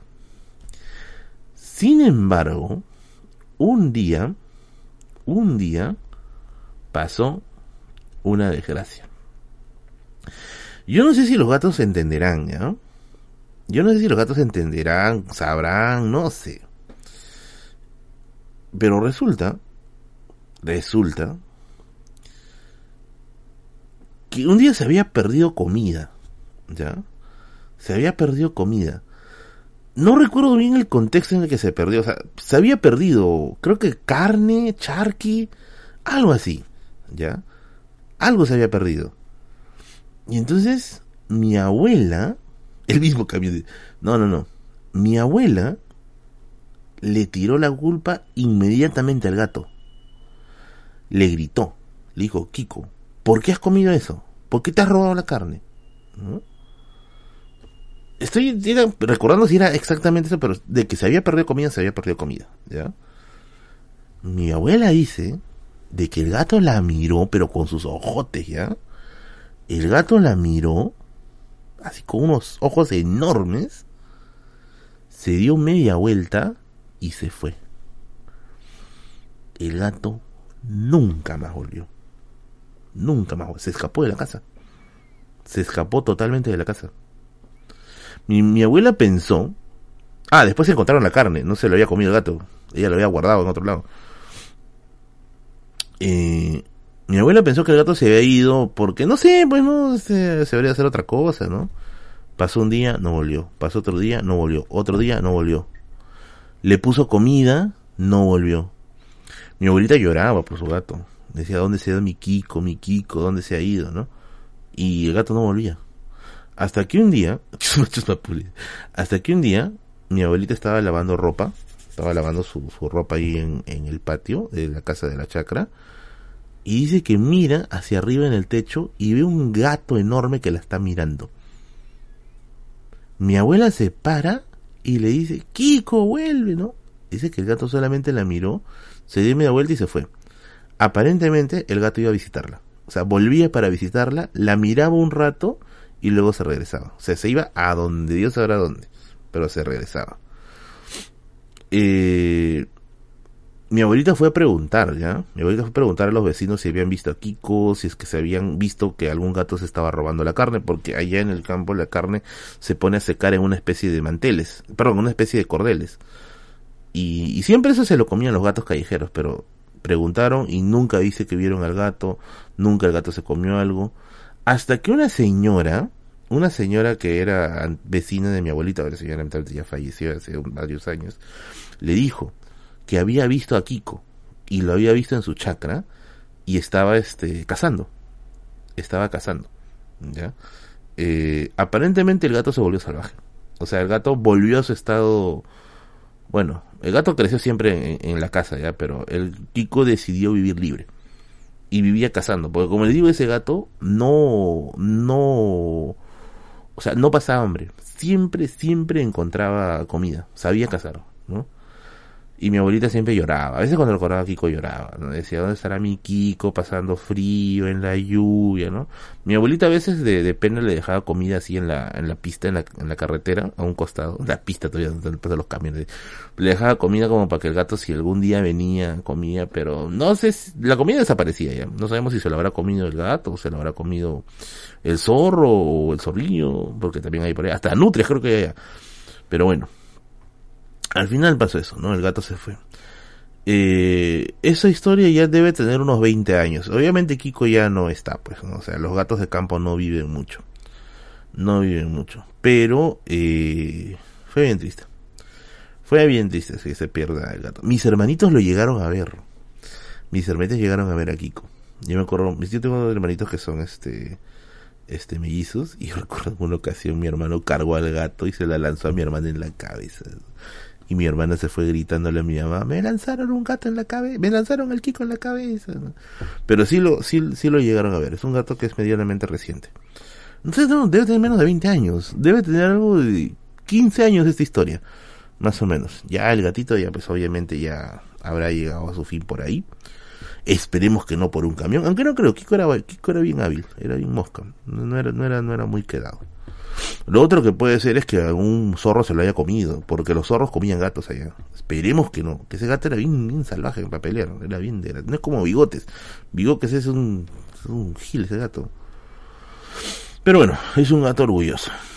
Eh, y finalmente, otra historia de gatos que también pasó. Aquí dice, mi abuelo también le escuché, le dijo que los gatos si los crían en el monte a un tiempo se vuelven más salvajes, pero para los machos. Ah, mira tú. Claro, o sea, lo que a mí me consta es que Kiko no iba a pasar hambre. O sea, fijo. Ese gato iba a encontrar que comer en algún lugar. Otra historia, para acabar. Una historia, no es una historia triste, pero sí es una historia emotiva. Es que, a ver, mi abuelito que murió el año pasado, mi abuelito Cirilo que falleció el año pasado, eh, él vivió toda su vida en el campo hasta que le agarró su problema de los riñones y él se tenía que dializar. Por lo tanto, ya no iba a estar en el campo más porque no podía estar ya en el campo, ya que tenía que ir tres o dos veces a la semana que, a dializarse al seguro. Entonces mi, mi, la familia de mi abuelita tuvo que ir abruptamente del campo a la ciudad. Tuvo, abruptamente tuvieron que hacer esa transición, dejando muchas cosas en el campo muchas, muchas cosas en el campo. Entre ellas está su gatita. No me acuerdo cómo se llama el nombre de la gata, ahí sí, me agarraron, ¿ya? No me acuerdo cómo se llama el nombre de la gata, pero mi abuelita dejó de la noche a la mañana a la gata. La dejó en la chacra. No se quedó sola, obviamente, fue mi tía para cuidar la casa, pero ya mi abuelita no volvió a ver a la gata hasta un año, un año después porque mi abuelo tenía que atender a mi abuelo y todo eso. Entonces, un día que ya mi abuelo tenía atención, o sea, mis, mis tíos ya estaban cuidando y todo, ¿no? Mi abuelita decidió volver nuevamente a la chacra. Después de un año, un año y tantos. Un año y algo más quizá. La gata todavía estaba viva. Tenía sus crías. Que ya estaban grandecitas, obviamente. Eh, mi abuelita llegó a, la chacra después de un año de haberla abandonado. Dice que bajó, bajó del bus, caminó hasta la casa, subió una colinita, porque la casa está con una especie de colinita, y cuando subió, mi tía sale a recibirla, pues, ¿no? Sale a recibirla y todo. y ve que una gata asoma la mirada ahí de la de la cocina. Era la gata, era la gata. Mi, abuelita me cuenta que la gata salió pero a una velocidad así de rayo, se le lanzó al pecho. Oigan, yo he visto hacer eso una vez a un gato, es bien triste. Con sus manitos, el gato, ¡plaj! se le prendió del cuello y se quedó así con la cabeza pegada. O sea, se, le, se recostó con su cabeza pegada a la cabeza de mi abuela. O sea, la abrazó. En otras palabras, la abrazó. O sea, la abrazó. Y la gata se puso a llorar. Ah, su madre. Se puso a llorar un año. O sea, se abandonó al gato un año, ¿no? Y atrás sus gatitos llegando corriendo, ¿no? Miau, miau, miau, ¿no? Pero la gata, la gata mayor, abrazándola y no, plaj, ¿no? Mi abuelita se puso a llorar con la gata. Dice, dice que las dos estaban llorando, la señora y la gata, las dos llorando. Al final lo que hicieron fue llevarse a la gata a la casa de la ciudad. Se llevaron a la gata a la casa de la ciudad. La gata, la gata sí murió de viejita, ya vivió toda su vida en la ciudad después. Y esa gata me quitó mi almuerzo dos veces, pero bueno, se la perdoné. Y así se, se quedó allá, con sus crías. Sus crías sí salieron medio fregadas, pero bueno, al final la gatita sí murió, murió en compañía. También la enterraron en el patio. Está enterrada, tengo entendido, en el patio.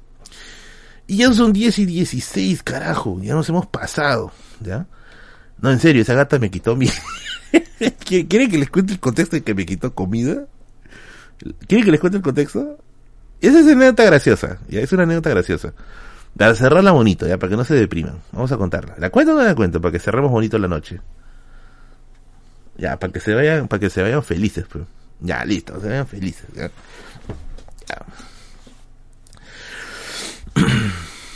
Resulta, a ver, la familia de mi mamá, o sea, mi abuela, mi abuelo, son adventistas. Por lo tanto, no pueden comer carne de ciertos animales. Y a mí me encanta la carne del chanchito. Soy fan del chicharrón. Yo amo el chicharrón. Por obvias razones, la familia de mi mamá no come chancho. Está prohibido. Pero a mí me gusta, me encanta la carne de chancho. Me diga caníbal lo gané, carajo. Entonces, eh, pasó un, un, un, incidente. Falleció un familiar. Un familiar que yo no conocía, un familiar lejano, ¿ya? Y mi abuelita y mi abuelito se fueron al funeral. Entonces me dijeron a mí también Entonces me dijeron, ah, este, acompáñanos al funeral, ¿no? Y yo los acompañé. Los acompañé. No lo borren, no lo borren, este, Paul. No lo borren, no lo borren, no lo borren. no lo borren, no lo borren. Eh, hoy, Paul, ya, no lo borren, no lo borren, no lo borren, no lo borren. No, no, no, no, no, la paso, la paso, la paso. Este, entonces, más muerte, dice. Eh, ¿qué cosa sucede? Que Vamos a poner acá, carajo. Espérate, son moderadores implacables. No, está bien, está bien, está bien. No, no, esto sí, sí, sí. Vamos, vamos a pasar a chévere. Para no pasar a tristes. Ya, listo. Qué abuso. Ya, la cosa es que estábamos... Ah, ¿por qué fui al funeral? ¿Por qué fui al funeral? Eh, porque en los funerales de Tacna dan harta comida. Harta comida. No es como los funerales de Lima que te dan tu cafecito ya. No, no, no, no, no, no. Los funerales de Tacna están repletos de comida. Es un huevo de comida. Lo clásico es que hagan este picante a la tacneña y pucha, casi voy a ser bien, bien malo, ¿ya? Pero los mejores picantes de la Tacna los he comido en funerales, son, bien ricos los que preparan allá. Y mire, incluso en Tacna hay una tradición bien chévere, ¿ya?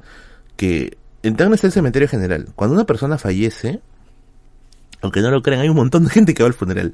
Y no va tanto porque conocía al muerto, va por el picante. Hasta hay gente que está haciendo cola afuera del, del cementerio solamente para recibir, solamente para recibir este, su plato picante. Y mi, mi, mamá me contaba que había a veces chicos que salían del colegio y a veces no tenían para comprar su almuerzo y se iban, se iban al cementerio a ver qué funeral había y se quedaban parados ahí esperando su picante, ¿no? Y te daban tu platote de picante, que es bien rico, bien, bien rico. Y se tragaban su picante ahí, y estaban llenos y todo, ¿no? Entonces yo fui pues, por el tema del picante, ¿no? Y mis abuelitos se pidieron picante. Pero resulta que añadido a esto, como era la persona que falleció, parece que era una persona de plata, la carne de chancho no es barata, es cara, es muy cara, siempre ha sido cara. Resulta de que para el funeral de esta persona habían comprado mucho chicharrón, mucho, mucho chicharrón. Y y le habían dado a gente de mi familia, pues. Pero obviamente mi familia no come carne de chancho. Entonces, ¿qué cosa es lo que, lo que hacían ellos? ¿No? Para no decir, no, hay nomás, no como esto, ellos recibían el, el, el tapercito con el chicharrón, se paraban y lo volvían a dejar en la mesa, apilado uno encima de otro. Habían cinco tapas de chicharrón. Y yo estaba con una cara de puta madre, quiero carne, quiero chicharrón. Pero mi abuela me mira, no, eso no se come, eso no se come, Diosito te va a castigar, eso no se come. Yo, abuela, quiero carne, quiero irme al infierno, no importa, quiero chicharrón. Mi vida, mi vida en el otro mundo por un chicharrón. Me decía, no, no, no, no se come, está prohibido, la Biblia lo prohíbe. Chamar, decía, ¿no? Y entonces mientras están, están hablando con, con, con los deudos, ¿no? Con los con los familiares, yo me paro y como quien no quiere la cosa, comienza a caminar hacia la mesa donde habían amontonado los chicharrones, pues. Y yo digo, mmm, acá comienza la operación saqueo de Porky. Y ese estaba con una, con una, con una este, con una polera. Entonces yo me quito la polera y le empiezo a amarrar con tal de que parezca un saco. Y toditos los chicharrones los empiezo a encaletar en mi polera. Plac, plac, plac, plac. Cinco tapas llenos de chicharrón. Y me lo llevo en el brazo como quien está cargando su polera, ¿no? La cosa es que el funeral seguía y estaba con cara de pucha madre, que hora acaba, que hora acaba, de quiero ir a comer. O sea, mi plan era llegar a la casa, encerrarme en mi cuarto y tragarme todo el chicharrón ahí. ¿ya? Y madre, quiero comer, quiero comer, quiero comer. ¿no? terminó la, la reunión de funeral. Pues toque. Tengo una llamada. ¿Has conseguido un paititi? A ver, a ver, ahí, ahí lo reviso, ahí lo reviso. Sí, estoy en stream ahorita, Christopher. A ver, voy a revisar el WhatsApp. Uh, ya, sí es un paititi original. Para Radio Misterio lo, lo vemos, ¿ya? Mándale un saludo a la gente del canal, estás ahorita en altavoz. Ah, ya, mucha gente, muchos saludos a toda la gente que lo sigue, Marlene. Chévere, chévere. ¿De parte de quién? Sí, Solo para fumadores, que ahora se va a llamar el cronista. No, no, Ah, quédate como solo para fumadores, weón. Nadie, nadie quiere cronista, quédate como solo para fumadores. Ya, oye, esto lo vemos para el domingo Radio Misterio. Guarda, el- guarda, el, guarda, el, guarda el libro, ya. Vamos a, vamos a, a ofrecerlo sí, Misterio. Ya, listo. Ya. Han encontrado un paititi. Han encontrado un paititi. Han encontrado un paititi. Ya. Volviendo nuevamente al tema. Volviendo nuevamente al tema. Eh, entonces ya, pues ya, este, comimos, o sea, como volvimos nuevamente a la casa. Y yo estoy metiéndome con mi cara de, así de, de- de Tom, de Tom y Jerry, así todo malévolo, ¿no? Mirando un costado. Digo, voy así, voy a tragarme todo, todo, todo, todo eh, el chicharrón. Me meto al cuarto, cierro, ¿no? Cierro, cierro la ventana, todo para que no me vean. Este. Y saco los tuppers. Abro y aspiro y digo, puta, qué rico, ¿no? Y entonces comienzo a ver mm, pequeñas sombritas en la ventana. Y digo, ¿qué son esas sombritas? Unas pequeñas sombritas que empezaban a asomarse por la ventana. Y yo miro, y digo, ¿qué son estas cosas? Abro la cortina y estaba la gata y los gatitos. La gata y los gatitos. ¿Ya? Estaban que me miraban. Y yo digo, no, no, no, no, este es mío. No, no, no, no, no, no, este es mío. Eh, y, y le cierro otra vez. ¿No? Y abro el primer, este, el primer tupper y digo, puta, qué rico. Estaba bien doradito con sus papitas, con su motecito. ¡Ah, qué rico! Estaba hecho una delicia. Ya estoy para probar el primer chicharrón y mi abuela me llama. Mi abuela me llama al celular. Mi abuela estaba en otro cuarto, ¿ya? Me llama y me dice, este, hijito, me dice, tu papá, papá se refiere a mi abuelo, ya dice, tu papá, este, quiere ir un rato al cementerio, quiere, este, lo que pasa es que ha venido un señor a última hora y quería hablar con tu abuelo, y como tu abuelo ya se fue, este, quiere ir, así que no sé si lo puedes ayudar, ya. No sé si lo puedes ayudar. Mi abuelito no podía caminar muy bien. Yo lo tenía que ayudar así agarrándolo del brazo. Y yo decía, pero abuela, no puedes esperarme 10 minutos. no, tienes que ir ahorita porque el otro señor también es mayor y, y quiere hablar urgente con tu papá. Cierro mi tapa. Dije, mejor no como nada para que cuando vuelva disfrute como debe ser, pues, ¿no? Entonces, eh, yo salgo, o sea, guardo, guardo las, las, la comida, le tapo con mi polera por si mi abuelito entraba al cuarto, no sé, pues, ¿no? Abro la puerta, a ese momento no había nadie. Y yo lo que hago es cerrar la puerta, pero no la cierro así. No, sino simplemente jalo un poco y dejo que la inercia termine de cerrar la puerta. Entonces cuando la inercia, o sea, termina de cerrar la puerta, siempre suena un clic de que la puerta ya se cerró. Ese rato, la puerta no se había cerrado. O sea, no escuché el clic de la puerta cerrándose. Simplemente sentí que se golpeó contra algo, pero no escuché el clic. Y yo digo, voy a hacer cerrado, ¿no? Porque yo quería una vez llevar a mi abuelo rápido. Entonces le voy a mi abuelito y digo, este, papá, le digo, vamos, le digo, ya hijito, vamos, me dice. Nos fuimos. Se fue este allá, este, este, ¿cómo se llama esto? Eh, nos fuimos al cementerio. El cementerio estaba cerca de la casa de mi abuelo. Y se encontraron, conversaron, ya la miércoles estaban demorando. Y decía, carajo, a qué hora, a qué hora, a qué hora, a qué hora. Conversaron como, como hora y media, ¿ya? estaba así que se me rugía las tripas, ¿no? Terminaron. Y mi abuelo me dice, ya, ahora sí, volvamos a la casa, ¿ya? Volvamos a la casa. Y volvimos a la casa. Y yo dije, ahora sí me trago mi chicharrón, conchas. Y era nochecita casi, ya dije, ahora sí me trago todo mi chicharrón. Me meto al cuarto y ya empezó, empezó mal. Primero, la puerta estaba abierta. Segundo, olía, olía a chicharrón el cuarto. No debía oler porque estaba todo en tappers. No debía de oler. Olía a chicharrón. Tercero, mi polera estaba en el piso. Estaba toda llena de pelos, toda llena de pelos y toda llena de grasa.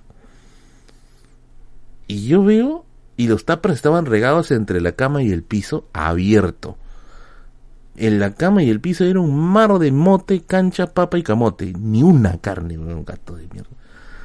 Y yo digo, ¿qué ha pasado? Yo, ¿qué ha pasado? O sea, ¿qué pasó? Y yo me doy media vuelta y la veo a mi abuelita que estaba con la gata, estaba que la despulgaba.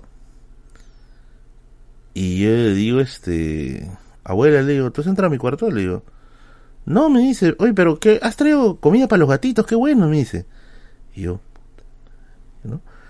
Y mi abuelita le había puesto las carnecitas en los platitos de los demás gatitos, ahí, tac, tac, tac, tac, tac, ¿no? Y mi abuelita estaba ahí acariciando a la gata, sacándole las pulgas, y la gatita después cuando la pone al piso estaba coja. Estaba coja la gata de miércoles. Aparentemente lo que ha pasado es que cuando yo salgo, la gata estaba entrando y cuando yo golpeé la puerta, la puerta le habrá dado pues en la pata, pues, ¿no? Plag, ¿no? Y le habrá dejado un poquito cojita la gata. y la gata se ha ido a aprovechar, al toque rompió todo y, y se sacó las carnes mi abuelita entró y habrá dicho, pues no, mi abuelita siempre es bien inocente, ¿ya? habrá dicho, ay, este, la, Berlín ha traído comida para los gatitos, ¿no? Y le había puesto, le había puesto la comida en sus platitos ahí, ¿no? Y mi hija, justamente había visto que se habían sacado y para que no se, no se ensucie el cuarto estaba sacando. Me dice, justo ahorita iba a limpiarme, se iba a recoger lo que estaba ahí, ¿no? Y yo dije, puta madre, gata de miércoles, los gatos de ahí panzones tirados a un costado durmiendo. Yo, mi chicharrón, la gata coja durmiendo mirándome. Pucha máquina, dije, gata de miércoles. Una pata por chicharrón, dice, ¿no? O sea, yo intento, yo intuyo que eso pasó. Que cuando yo azoté la puerta, Sony, ¿qué tal? Bienvenida, linda.